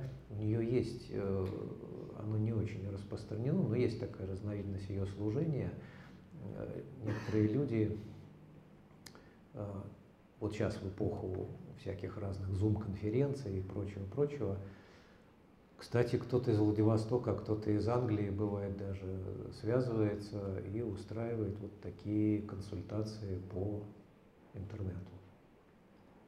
Ну, то есть вот экран, вот матушка видит человека, она с ней разговаривает и как-то общается один раз, второй раз, третий раз. И понимая, о чем идет речь, какая болезнь, что не так, конечно, если речь идет о браке, то всегда бы хорошо выслушать и вторую сторону. Без этого очень сложно. К сожалению, обращаются женщины, мужчины крайне редко обращаются, а это очень плохо. Тем более к матушке, еще бы мужчина обратился. Да, да. Но даже к батюшке не обращаются. Почему-то вот мужчины, э, ну, ну, как я понимаю, мужчин, э, для них это, в общем-то, не то, что зазорно, но просто если ты обращаешься, значит, что-то не так. Если что-то не так, так ты виноват, значит, ты не такой. И поэтому... Неуспешный, Да, неуспешный. неправильный. Это признание того, что если есть что-то э, исправлять, значит, ты э, в чем-то сплоховал. Для мужчин это надо понимать вообще это и уважать надо, потому что это на самом деле не его вина э, мужчина, их так создал Господь. Поэтому это очень жалко, потому что, ну, сколько не работаешь с женой, а, а муж в это время вне этой работы, и иногда бывает игра в одни ворота, и у жены просто, сколько она не старается, все это. А наоборот? Или наоборот. Бывает и так. Лучше вдвоем приходить и вдвоем общаться. Но я хотела сказать, что вот этот вот вопрос девушка задала, а, как сделать, чтобы... Вот, вы знаете, а, чаще всего наша самая главная ошибка, мы хотим изменить другого. Вот как сделать, чтобы мой муж тра-та-та? Как сделать, чтобы моя жена тра-та-та? Вот, на самом деле, единственный человек, кого ты можешь изменить в своей семье, это ты сам. Вот если ты изменишься, тогда, скорее всего, ну, как, знаете, в механизме что-то одно изменилось, и весь механизм начал работать по-другому. То есть тогда есть вероятность, что изменится ситуация в твоей семье, которая тебе не нравится, да? Вот, поэтому как сделать что-то, это делать надо с собой. То есть если ты женщина, ты помощница, изучи, посмотри, что Господь от тебя хочет. Вот твое предназначение как жены, как матери, как женщины. Изучи ты это и постарайся это изменить, потому что мы на самом деле это не, не- не дотягиваемся. Если ты муж, тогда себя меняй. Вот. А менять другого, ну это, это даже, знаете, по-детски как-то. Это, это только разозлит человека, и, и мужчину, и женщину. Разозлит, и как-то это выльется или в агрессию, или э, в такой глухой уход, когда лежу, ничего не делаю, делать не буду, и тьфу на тебя, все. Вот, поэтому себя начать, вот любой вопрос по, по проблемам, начните с себя, и, да, и, и вот это исправляйте. Да, можно и не один. Вот только интересно, вот во всем этом большом списке всего два вопроса о каких-то таких э, ну, других, скажем, вещах, других темах. А остальные все об отношениях. Мужчина и женщина, брак, Это наша с тобой карма. да. Как найти, как не ошибиться в выборе, как там смиряться перед женой, семейное счастье, любовь, брак и так далее. То есть это вот самая главная тема у нас, да? Такая сквозная. Давайте. А, Бочка, вот вы говорили по поводу того, что не надо как бы унижать своего мужчину, да, женщину. А, Ну, я думаю, не секрет, как бы, то, что у всех, наверное, происходит такое. Вот недавно у нас произошла такая ситуация. А, Сидели за столом, и жена, как бы, ну, как она потом сказала, пошутила, ну, еще бы не пошутила, говорит, я типа тебя придушу. Вот. Что сделаю? Придушу тебя. А, Вот. Ну, я как бы не воспринял это нормально, естественно, мне не понравилось. И как э, реагировать как бы в таких ситуациях? Просто я как бы попытался объяснить, что так не надо, как ну, на людях в принципе. Это ненормально, ну, лично для меня. Как вы считаете, а кто вам это сказал? жена? А. То есть что делать в этом случае? Ну, просто вы Ну, как считаете, сказала, я это нормально, как бы то, что мне не понравилось? Или же все-таки... Ну, может, вы так воспитаны, что вот как-то Ну, вам не знаю, это просто претит? Мне интересно вот ваше мнение, что вы думаете по этому поводу? А ты мне когда-нибудь так говорила? Ну, в общем, так себе шутка, согласны? А давайте проголосуем.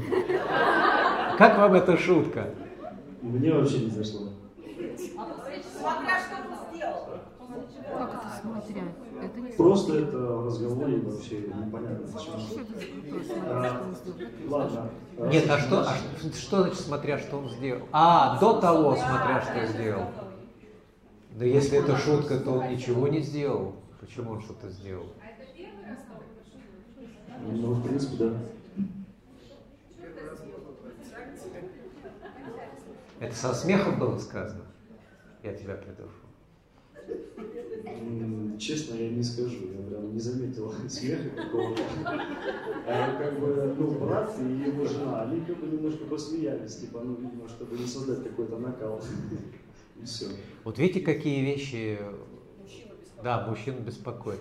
А вот интересно, если бы, он, если бы вы своей жене сказали вот так в шутку, я тебя придушу, она как бы У отреагировала? меня даже мысли таких не возникает так шутить. Бабушка, еще бы хуже. Ты чё? Еще бы хуже. Конечно. Она бы сюда вообще не пришла. Ну, вот видите, как, видите, видите, как, как мы, какой мы тонкой организации. Вот не без шуток сейчас уже говорю, действительно так. То есть вот скажи нам, я тебя придушу, и все, это действует уже на самолюбие, на еще на что-то, какие-то вещи, вот на... Может быть, действительно, это вот молодой человек под- подумал, что почувствовал это как некое унижение по отношению к себе. А может, просто воспитан так, в такой среде, в такой семье, сам вырос, что там таких слов не говорили, никогда и так не шутили. Ну, всяко бывает. Но я думаю, что все, конечно... А, вот оно. Вот оно. Так что сейчас показательный тут устроим суд. Так, и и что дальше? И как будем выходить из этой ситуации? Вот сейчас матушка скажет, она присудит сейчас что-нибудь.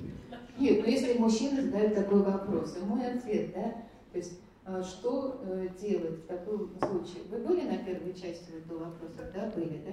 Любовь долго терпит, да, и все покрывает. Вот это момент, когда проявление вашей любви как раз в этом может э, осуществиться, покрыть, да? Но женщина э, э, сказала, ну у нас в конце концов вырывается что-то иногда, да, мы в конце концов... Может, ее страсть в это время вырвалась. Ну, я не знаю, иногда правда ляпнешь, вот, ну, женщина часто очень э, сначала говорит, потом думает, правда же? Ну, вот так мы устроены, у нас вот этот речевой аппарат так развит сильно. Вот. Поэтому мужу, что мужу, покрыть, но наедине в хорошей обстановке, когда женщина довольна, счастлива. То есть обла- запомнил и потом... сказать, ты знаешь, что вот тогда так сказала, я еле воздержался, потому что для меня это обидно. Вот. Если, э, В следующий раз так не если говори. постараешься, в следующий раз не говори так, пожалуйста, и поцеловать, и, и погладить, и, и еще там приобнять и что-то. И что-нибудь купить. То есть не надо ничего покупать. Не надо ничего. Не надо ничего покупать. Мужские уж мы прям сразу. Не такие уж мы прям э, всяко. Есть как женщины, у которых э, да, язык любви подарки. Но я таких не так много встречала, между прочим. Вот. И вообще, что такое подарок? Язык любви и подарки это не то, что тебе надо дарить хорошие шубы, там, путевку на Кипр. Ну, Вот. Это иногда бывают маленькие подарки, как знак того, что о тебе помнят, тебя любят, никогда не забывают. Какой-то букетик, нарванный на обочине дороги, ценнее, чем эта шуба там, вымоленная. Вот, поэтому, поэтому вот так вот. А жене уже в ответ, если с ней так хорошо поговорили, тоже покрыв это все, об этом задуматься, конечно, стоит, потому что, ну, если мужа обижает такое, такие слова, зачем их повторять? Ну, надо сдержаться. По крайней мере, прощать попросить. Вот, вот на все эти темы э, матушка, когда ведет, и меня часто подключает, когда пара нужна, э, занятия в семейном клубе, вот все это разбирается. Вы можете себе представить, вот сколько, сколько всяких разных нюансов. Но это то же самое, как, я не знаю, там выучить э, технику фигурного катания, чтобы пять тройных там, или четверных прыжков подряд прыгать. Это вот это надо столько пота пролить и мастерство отточить, конечно. А, а вот смотрите, как построить крепкие... А, может быть, жена что-то сказать хотела там вдобавок? Нет, ничего, все хорошо. Я думаю, что сейчас вот правильную тактику такую нашла. Хорошо, подошла, так по, по плечику погладила, здорово, массажик сделала. Это правильно. Да, так, он уже сидит, улыбается. Между прочим, э, можно еще раз сказать? Между прочим, иногда бывают такие, вот знаете, э, ну, какие-то стычки, вот вроде как глупые, вроде ни из-за чего, но такие обидные, такие обидные. Очень помогает юмор. Ну, правда, мы сейчас все посмеялись как-то, и вы посмеялись, и мы посмеялись, по-доброму посмеялись. Вот юмор часто-часто выручает, потому что надо выхода никакого не видишь, и все равно знаешь, что что-то такое случится, еще все. Но посмеяться это всегда очень полезно. Так что смейтесь, пообщайтесь. Как построить крепкие и здоровые отношения с мужчиной? Вот сама формулировка вопроса, я понимаю, что может быть это как бы взаимозаменяемые в мозгу человека слова мужчина и муж. Но вот все-таки именно стоит так, как построить крепкие здоровые отношения с мужчиной. То есть имеется в виду, что еще никого нет у женщины, и она просто хочет выйти замуж и думает с мужским полом, как вот строить. Или мужчина в качестве партнера. Ну, тут просто тогда не обсуждается, потому что это, я считаю, для христиан не- неприемлемо. То есть все, что касается жизни внебрачной, давайте сразу условимся, мы это не обсуждаем. Нет, это обсуждать можно как патологию. Но зачем нам говорить о патологии? Это патология, сразу говорю, это ненормально. Отношения с мужчиной могут быть только в браке. Или э, до брака дружба, Влюбленность. так сказать, с определенными стадиями, проходящими, скажем так, стадиями целомудрия э, добрачными. Но как построить крепкие и здоровые отношения с мужчиной, ну тоже это, это, это все, о чем мы сейчас говорим, вот как их строить. Это иметь отношения с Богом и у женщины, и у мужчины, и потом между собою, чтобы Христос был посреди нас. один мог другому сказать, а другой говорит, и есть, и будет. И чтобы это было реально так, а не только сказать. И чтобы, ну, вы прочтите вот весь Новый Завет, и там сразу станет понятно вообще христианское учение о браке. По крайней мере, как конституция. Там какие-то нюансы уже, это да, они личные, индивидуальные. А так, каковы, какова мужская сторона в браке, какова женская сторона, родители, дети, кто что вообще-то по-божьему – чему призван? Да, конечно. А, а вот еще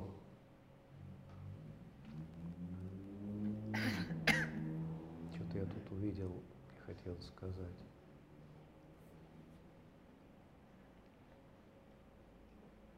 А, вот, как не быть привязанным к человеку в семейных отношениях и отношениях в целом. Ну что значит не быть привязанным к человеку? Да, сейчас, конечно, это очень модно, э, все, что касается «я хочу сохранить личное пространство».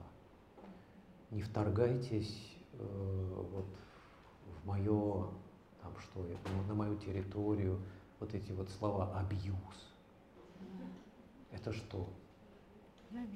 какое-то какое насилие, да, вот зависимость, там еще что-то. Это сейчас психологические все вот эти вот вещи, это сейчас все очень модно. То есть такая вот полная независимость человека, это все идет, в общем-то, с э, гуманистического либерального Запада.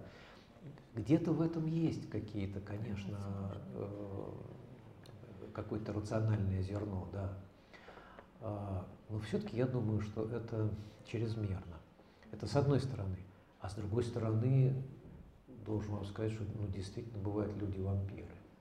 Я даже сам это чувствую. Вот, вот приклеится что-то такое, и все, домой приходишь, и никаких сил нет. Господи, помилуй, два-три часа. И вытягивает, и вытягивает, и вытягивает. Как правило, почему-то именно вот Э, ну не обижайтесь, но действительно, вот женщины почему-то. Вампирессы такие. Мужчины. Мужчин тоже бывают. Тоже бывают. Бывают вот люди, которые вот как-то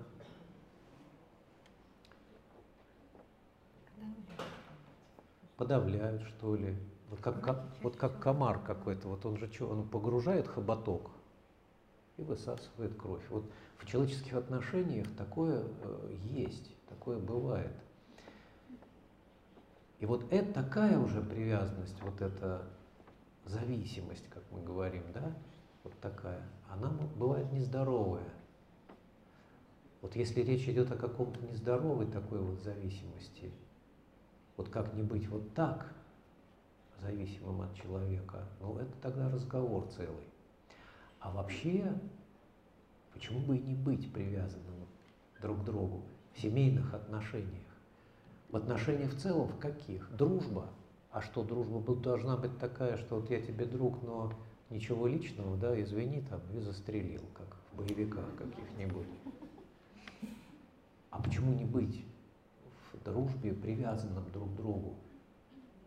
Братолюбие с нежностью, говорит апостол. А это что? С нежностью. Здесь, здесь речь не об ЛГБТ идет вообще-то. Что некоторые почему-то считают, что Давид с Иоаннафаном были в таких отношениях. Да нет, у них была дружба, братолюбие с нежностью. Еще в том Ветхом Завете действительно. И мужчины, например, может быть и женщины, но я мужчина, об этом говорю, могут дружить так глубоко, с нежностью настоящей. А в семейных отношениях. Вот мы давно уже своим детям э, сказали и, и иногда повторяем это. Мы говорим, ребята, мы молимся с мамой о том, чтобы нам, знаете, как в сказках, они были счастливы и умерли в один день. Чтобы нам умереть в один день. Ну да, желательно, чтобы это было в глубокой старости, правда, не потеряв ума при этом еще чтобы деменция не какая-то э, или еще что-нибудь. Но тем не менее, потому что я не хочу остаться один. По-моему, матушка тоже, да? Это что, привязанность? Да, привязанность. Неплохо одному. Она когда я дома, она приходит ко мне и говорит, батюшка, благослови, пошла в магазин. О, все, тут начинается. А зачем? А зачем? Дай, дай я спектакль разыграю. Машка, зачем тебе в магазин? Ну, мил, ну у нас нет того, того, того. Так, вот это мы можем заменить, это подождет. Это Хлебушек, ну ничего, сухарики есть. Ну нет, ну надо же в магазин. Ну ладно, 15 минут. Вот 15 минут, все.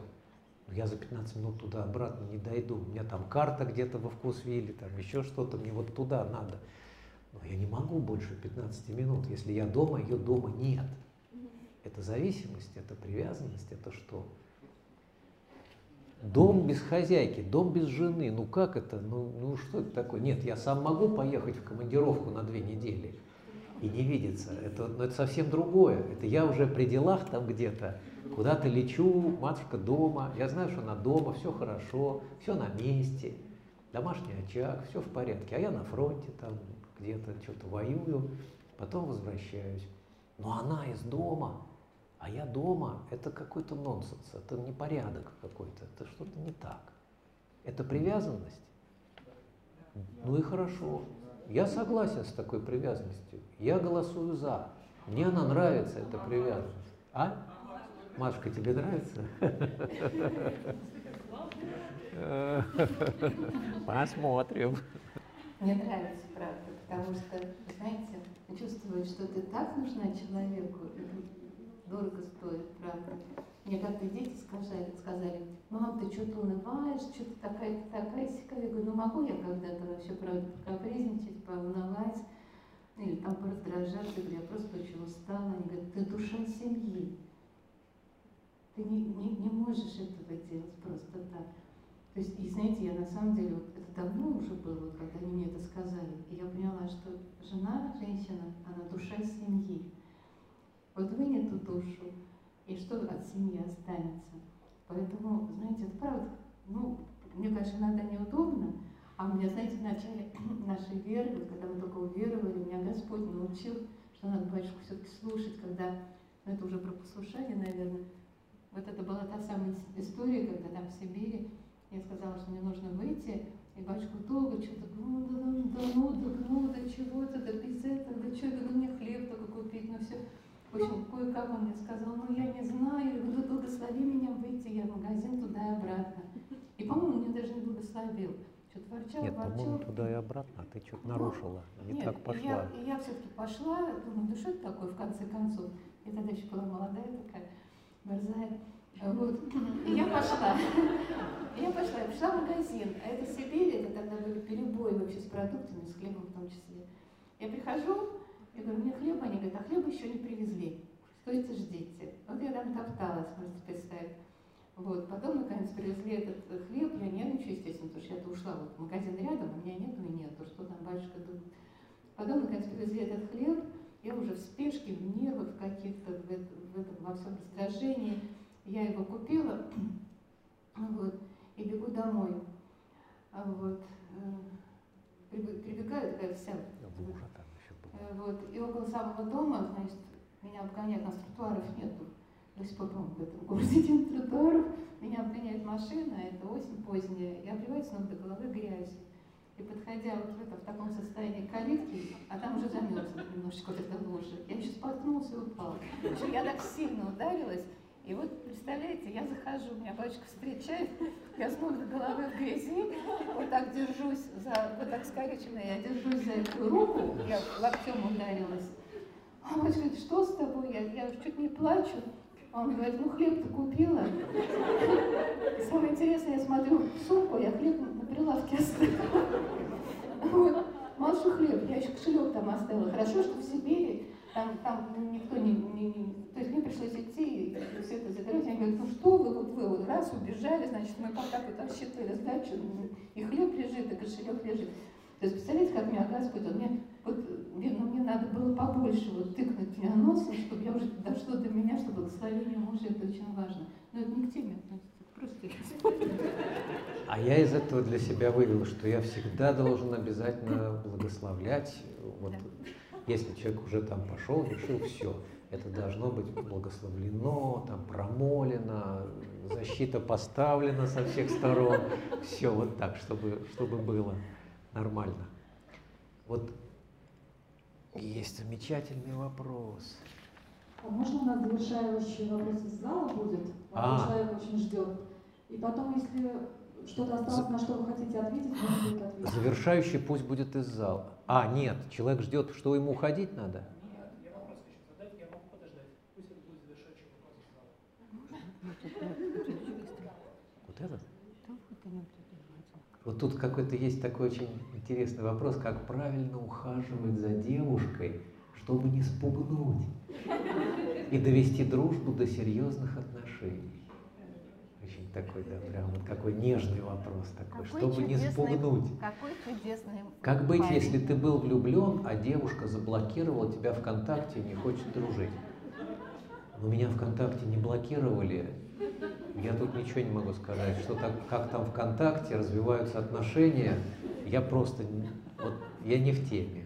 Как можно развивать ВКонтакте отношения? Но вот первая часть, как правильно ухаживать за девушкой, чтобы не спугнуть, она очень, кстати, верно сказана, потому что ну, я думаю, что девушку вполне можно спугнуть. И- Но вот кто-то тут в перерыве жаловался на современный стиль отношений, что уже, по-моему, ничего не пугает. Э, Но я так думаю, что все-таки пугает. То есть действительно спугнуть можно, потому что девушка, ну не патологическая, это такая нормальная девушка, это все-таки пугливая лань, это серна. Не так в засаде не так повернулся, и все. Она убежала в лес и больше не вернется. Поэтому действительно вот надо не спугнуть. А чтобы не спугнуть, надо очень постепенно до серьезных отношений доводить. Надо все-таки до них доводить, если ты понял предназначение волю Божью. И ее надо тоже узнать. Есть ли она, то тогда надо все-таки доводить, потому что некоторые ну как-то мямлют, мямлют и годами никак. Все, она все ждет, бедная. Ну не самой же ей говорить, женись на мне. Ну все-таки должен парень это говорить, выходи за меня замуж, да? Или даже так хотя бы. Некоторые говорят, все, ты выходишь за меня замуж. Вот такое предложение иногда делают. Это не предложение. Ну такое в истории было как-то. Вот. Ну, хоть, но все равно мужчина как-то это должен решать. Ну, можно, конечно, спугнуть. Потому что в представлении мужчины все обычно развивается гораздо быстрее, чем у женщины. У женщины как-то, мне кажется, развивается в ее представлениях как-то все медленнее, как-то более плавно, романтично, с какими-то с какими-то всякими вот действительно ухаживаниями. А, Романтика. роман- ну да. А парню, Скучно. ну да, парню это все скучно. А вот парню не должно быть скучно. Я сижу и думаю, мне не скучно было. Не скучно было? Ну и хорошо. Ну а сказать, как правильно, ну все-таки это тоже очень конкретно. Девушки разные. Вот есть у матушки такое занятие «Языки любви». Она там выделяет пять языков любви. Шесть занятий. Нет, занятий шесть, а языков пять. Да? Да. Вот. А, угадал все-таки, вспомнил. То есть у всех людей разные языки любви. Э, В каком смысле? То есть одному, один отвечает на какие-то одни вещи, а другой а к, к остальным равнодушен, а другой отвечает на другие вещи. Вот кому-то надо, чтобы его слушали, кому-то нужно, чтобы маленькие какие-то мелкие подарки, хоть один цветочек там иногда приносили или еще что-то. Кому-то куда-то повели, кому-то, ну мало ли какие еще. Вот. а, Это тоже из разряда правильного ухаживания. Рассказывают же истории какие-то женщины. Вот он меня покорил тем-то. То есть, оказывается, чем-то можно покорить, а чем-то можно наоборот сразу напугать и отодвинуть. Это искусство. А вот как правильно, тут надо еще понять, что за девушка, еще вот изучить, на каком языке она разговаривает. А вот, матушка, сейчас два вопроса. У тебя есть, да? Да, правильно, у тебя есть, давай. Просто два вопроса, которые очень похожи. Как сохранить семейное счастье или как сохранить любовь сквозь годы? В принципе, один и тот же вопрос. Э, Вы знаете, э, вопрос, который очень часто задается, и который у меня вызывает такое большое недоумение. То есть вот бах, у тебя есть счастье, как его сохранить? Бабах, на тебя свалилась любовь, как ее пронести сквозь годы? Вот здесь в корне совершенно вопрос не о том, совершенно. Потому что любовь э, это то, что мы можем вырастить. И мы должны это вырастить. И не только вырастить, мы еще долго-долго растем, растим это. То есть вот как ты семечку посадил, вот представьте, мы яблоню сажаем семечкой. Вот эта семечка, это вот наша первая вот эта вот встреча, объяснение любви, все, бабах, опять семечка. И вот в течение десятилетий, вот там 10 лет, 20, 30, 40, 50, сколько Господь тебя отмерит, ты растешь это дерево. Там всякое может быть, там бывают ураганы, там бывают какие-то гусеницы, не знаю, там тля, еще чего-то такое. То одно, то другое ты поливаешь. Или наоборот, там все залито, ты осушиваешь, или ты прививаешь что-то, ты обрезаешь лишнее. Там столько труда, вот это любовь. То есть ее нельзя сохранить и принести сквозь э, годы. Это не какая-то торба, которую надо нести.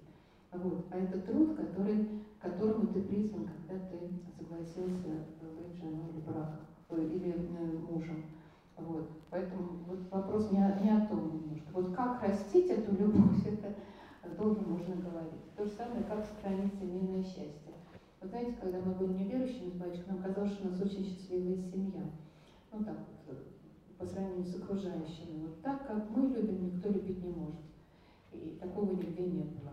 Вот когда мы стали верующими, стали понимать, что такое настоящая любовь, и к ней стремиться, вот тут мы понимаем, что точно, вот какая любовь, а что там было, даже смешно вспоминать.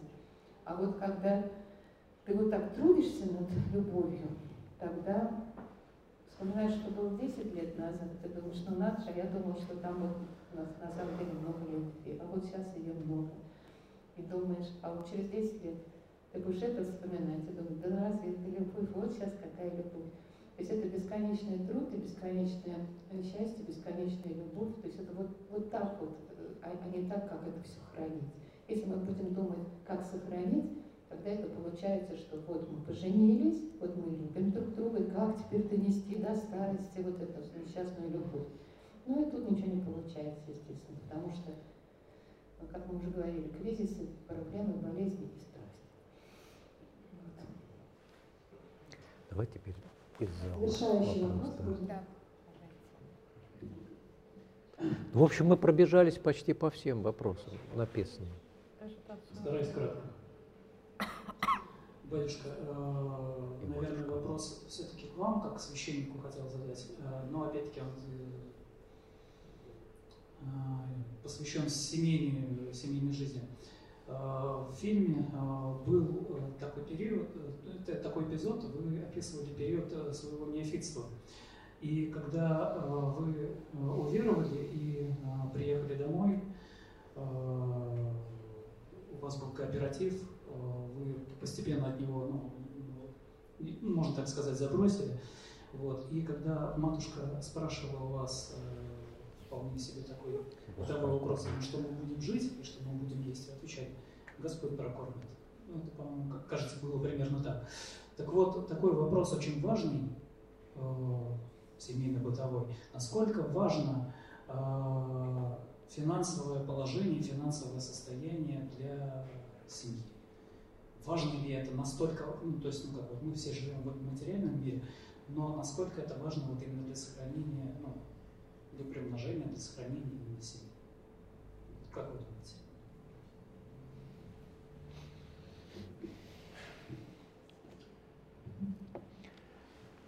Апостол Павел говорит, умею жить в скудости, умею жить в изобилии. Мы должны вот так же уметь. Уметь жить и в благосостоянии, и, в общем-то, как бы без него. И мы действительно в нашей жизни прожили, э, прошли через разные этапы, всякие были. Причем они вот как волна, не то, что так, так, так, а они вот так. И так, и так, и так, и так, и так, и так, и, наверное, это будет до без конца. Странник я и пришлец, как Авраам говорит, и стабильности, ну, хотелось бы, я как-то по юности даже мечтал, вот как, когда читал там где-то или смотрел, как хорошо, родовой дом, в котором живут несколько поколений, а, одно, один там город жительства, как-то, ну, что еще там из стабильности. Ну, про достаток тогда речь не шла, но какие-то вот такие вещи, которые связаны именно со стабильностью. Но жизнь оказалась совсем другой. Мы посчитали, сколько мы мест жительства поменяли, ну, квартир, домов, так скажем, не по своей воле даже. 14, наверное. Ну, почти вот как офицеры, которых туда-сюда мотают по офицерским городкам. Вот. То есть где только не пожили. В некоторых местах вообще по несколько месяцев, в некоторых местах как-то приют это был, в некоторых долго, 14 лет бывало, по-разному. И везде, ну, стабильность, я думаю, это тоже разновидность благосостояния. Не только уровень дохода, а вот такая вещь. А, что касается материального, что касается уровня жизни, что касается, допустим, там, зарплаты или другого какого-то дохода, обеспечить. Но есть отношения, которые на этом очень сильно основываются, и если чего-то нет, то это целая драма в семье. А есть по-другому, есть там, где супруги проживают это вместе совершенно как-то единодушно, а, поддерживая друг друга. Не сказать, что спокойно, но как-то вот единомысленно. Верность. Сохраняя, ну да, сохраняя верность друг другу, несмотря ни на что. То есть не мыслится, а почему это должно стать причиной какого-то разлада между мужем и женой. То есть если это зависит от мужа, и у мужа что-то не получается, то если жена, если жена из-за этого на мужа э, обижается, огорчается, злится или еще что-то, какой-то негатив испытывает, то вообще-то надо посмотреть тогда в корень, а что это за отношения, насколько они крепкие, что вообще связывает. Ну, как э, даже поговорка говорит, с милым и в шалаше рай, да? То есть это же все подмечено из жизни. Милый немножко ну, как-то слабовато, может быть, сказано. Все-таки тут не, не только о милости речь идет, а много о чем. То есть мужа и жену многие вещи должны связывать, а с годами связывают вообще очень много. Просто даже прошедший путь вместе. Они посвящены друг другу, они соединены друг с другом. Это уже одно целое, единое. Вот как э, сам по себе человек, если терпит какой-то крах, он же сам от себя не отказывается. Ну, бывает и отказы, да, суицид, самоубийство. То есть фактически, если так скажем, если отношения разрываются из-за этого, то вообще любые отношения, когда разрываются, это самоубийство.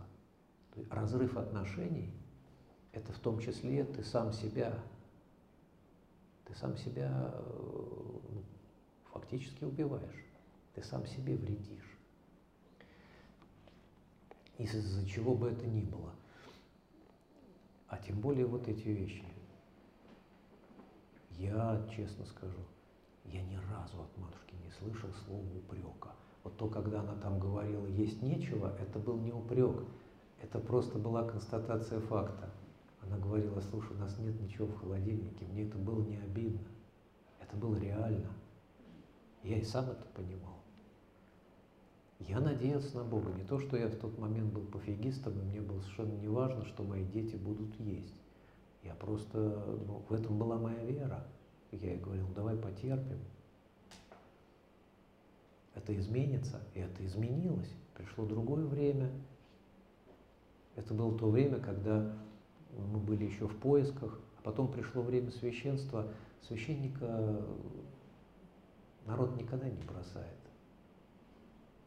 Мы, то есть священник с голоду умирает последний, когда уже никого нет вокруг.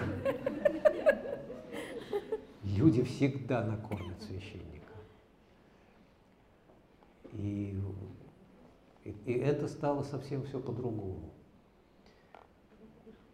Ну, как-то вот я думаю так, что если есть э, какие-то проблемы по поводу э, материального, то тогда надо посмотреть, слушай, а что тогда вообще между нами фундаментального?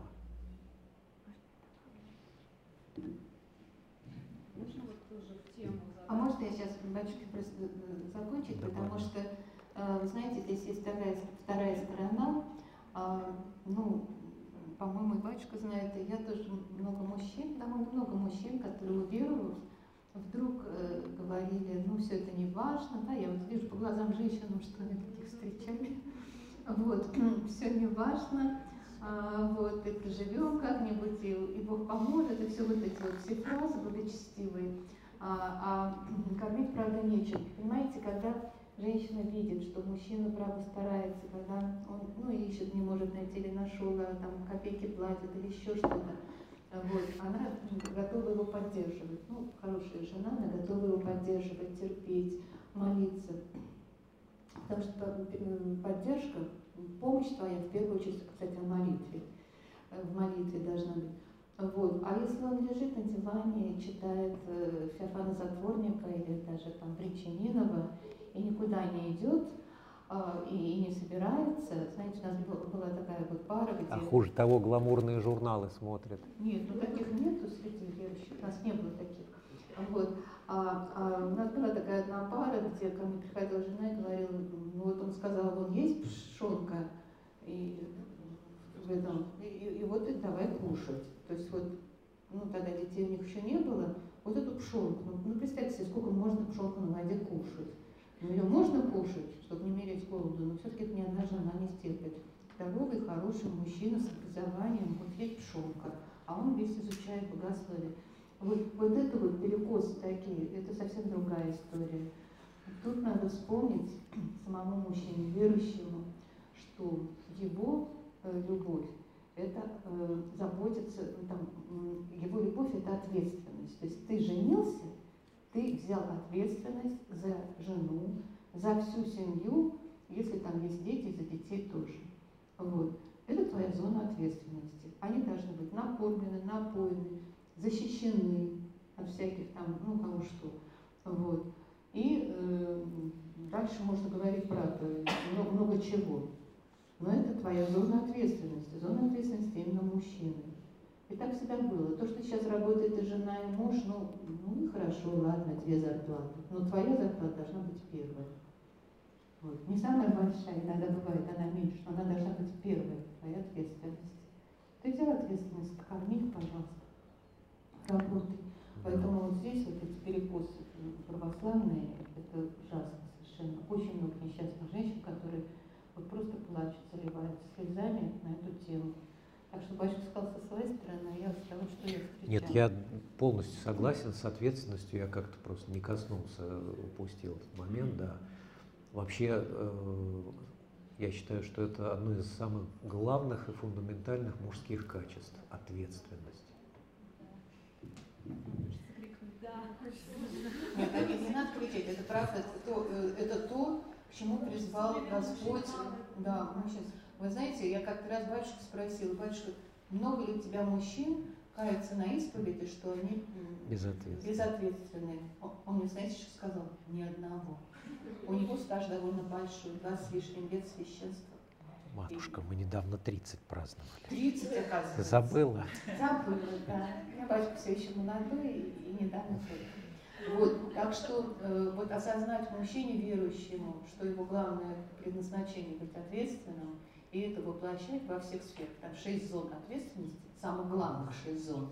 Подзон очень много, вот шесть зон. Но мы это все тут проходим, сейчас времени нет это все сказать. Ну, к сожалению, уже много времени. Прям вот эту тему еще. А важно какой финансовый вопрос обсуждать на момент знакомства и встречи? То есть насколько люди понимают друг друга и что там договориться о чем Нет, ну, конечно, бывают брачные контракты. ну, что ж, договориться, а просто надо понять характер человека в общем и целом. Вот если есть ответственность, так он сам будет стремиться. Другое дело, что, может быть, не будет получаться, э, или чего-то там Господь не благословит. А договориться об уровне э, материального достатка, ну тут Ну, я не знаю. достатка. Э, Часто действительно женщина все-таки ищет какую-то опору и защиту, да, а мужчина вообще не хочет. В нашем мире предугадать невозможно. Вот возьмет э, мужчина там, положит на бирже куда-нибудь деньги, заботясь, а тут бах, и война с Украиной, и все полетело. Ну откуда он может это знать? Это ну, такие форс-мажоры, кстати, это тоже очень важно, такие форс-мажоры семья, супруги должны переживать вместе, ни в коем случае не винить кто-то кого-то за что-то. Никогда. Ну, а насчет обсуждать я бы вот не стала. Я, наоборот, посоветовала бы вам подольше с ним подружить, познакомиться, походить. Если он человек ответственный, то и обсуждать не надо ничего. Если он без- безответственный, то лучше бежать подальше. Даже если деньги на тот момент будут, все Да, равно не надо. Да, они будут деньги, а счастья не будет. Так что лучше вот сюда обращать свое внимание. Для этого нужно время. И времени много нужно. Посмотреть фильм, когда матушка с батюшкой кушаем макароны. Ну. Я помню. Очень интересная история. К сожалению, время уже подходит к концу. Хотелось бы, конечно, еще продолжить, но Ну, я уже завершать по себе. да, нашу что встречу. время Так удивительно, я иногда думаю, я об этом перестаю говорить, да, вот многие вещи промыслительные. Я когда впервые увидел фильм «Свидетельство любви», а, я очень впечатлился такой, и очень захотел познакомиться с батюшкой. Вот, на тот момент я еще встречи не занимался, и я вот такую цель как бы поставил. Причем, ну, я знал некоторых знакомых, но как-то не сложилось. Вот. Но я помнил, помнил а, фильм. А потом на одной встрече э, ко мне человек подошел и говорит, вот есть матушка, она какие-то лекции ведет, а я не понял, думаю, что за матушка, какие лекции. Ну, думаю, надо обязательно сходить. И потом я понимаю в ходе разговора, что он про вас говорит. И вот так неожиданно я приехал на встречу, мы с матушкой подружились, вот, и как раз потом со временем договорились о встрече, вот так удивительно, и все-таки мы с вами, батюшка, познакомились. Конечно. Вот, и так интересно и промыслительно оказалось, и я очень рад, что во второй раз мы встретились после, да, вот этих долгих испытаний, моменты всех вы смогли выбраться. И, Но мы как-то на связи были. Да, но я имею в виду именно встречу сделать. Потому что мне кажется, очень важно такие вещи говорить, это обсуждать.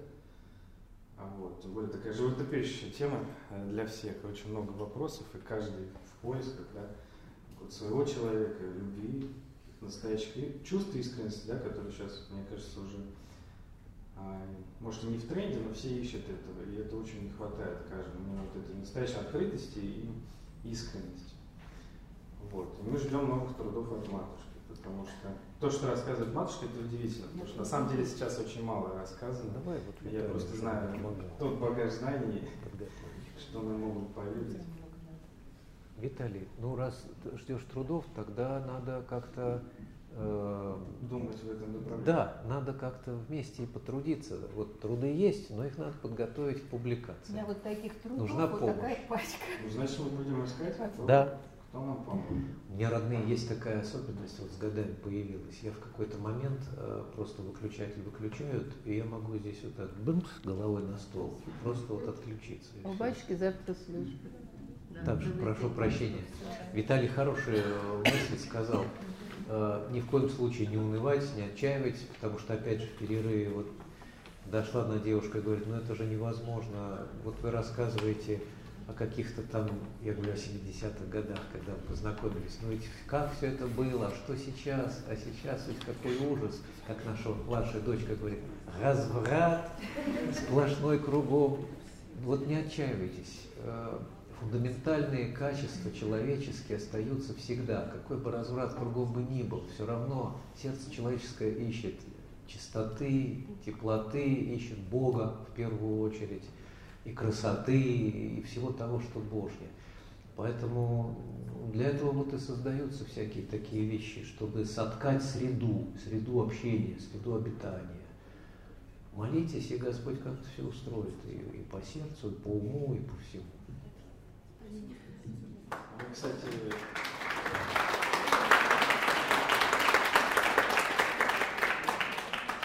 Реквизит получите. Ну что, тогда помолимся сейчас, да. и потом общее фото. И...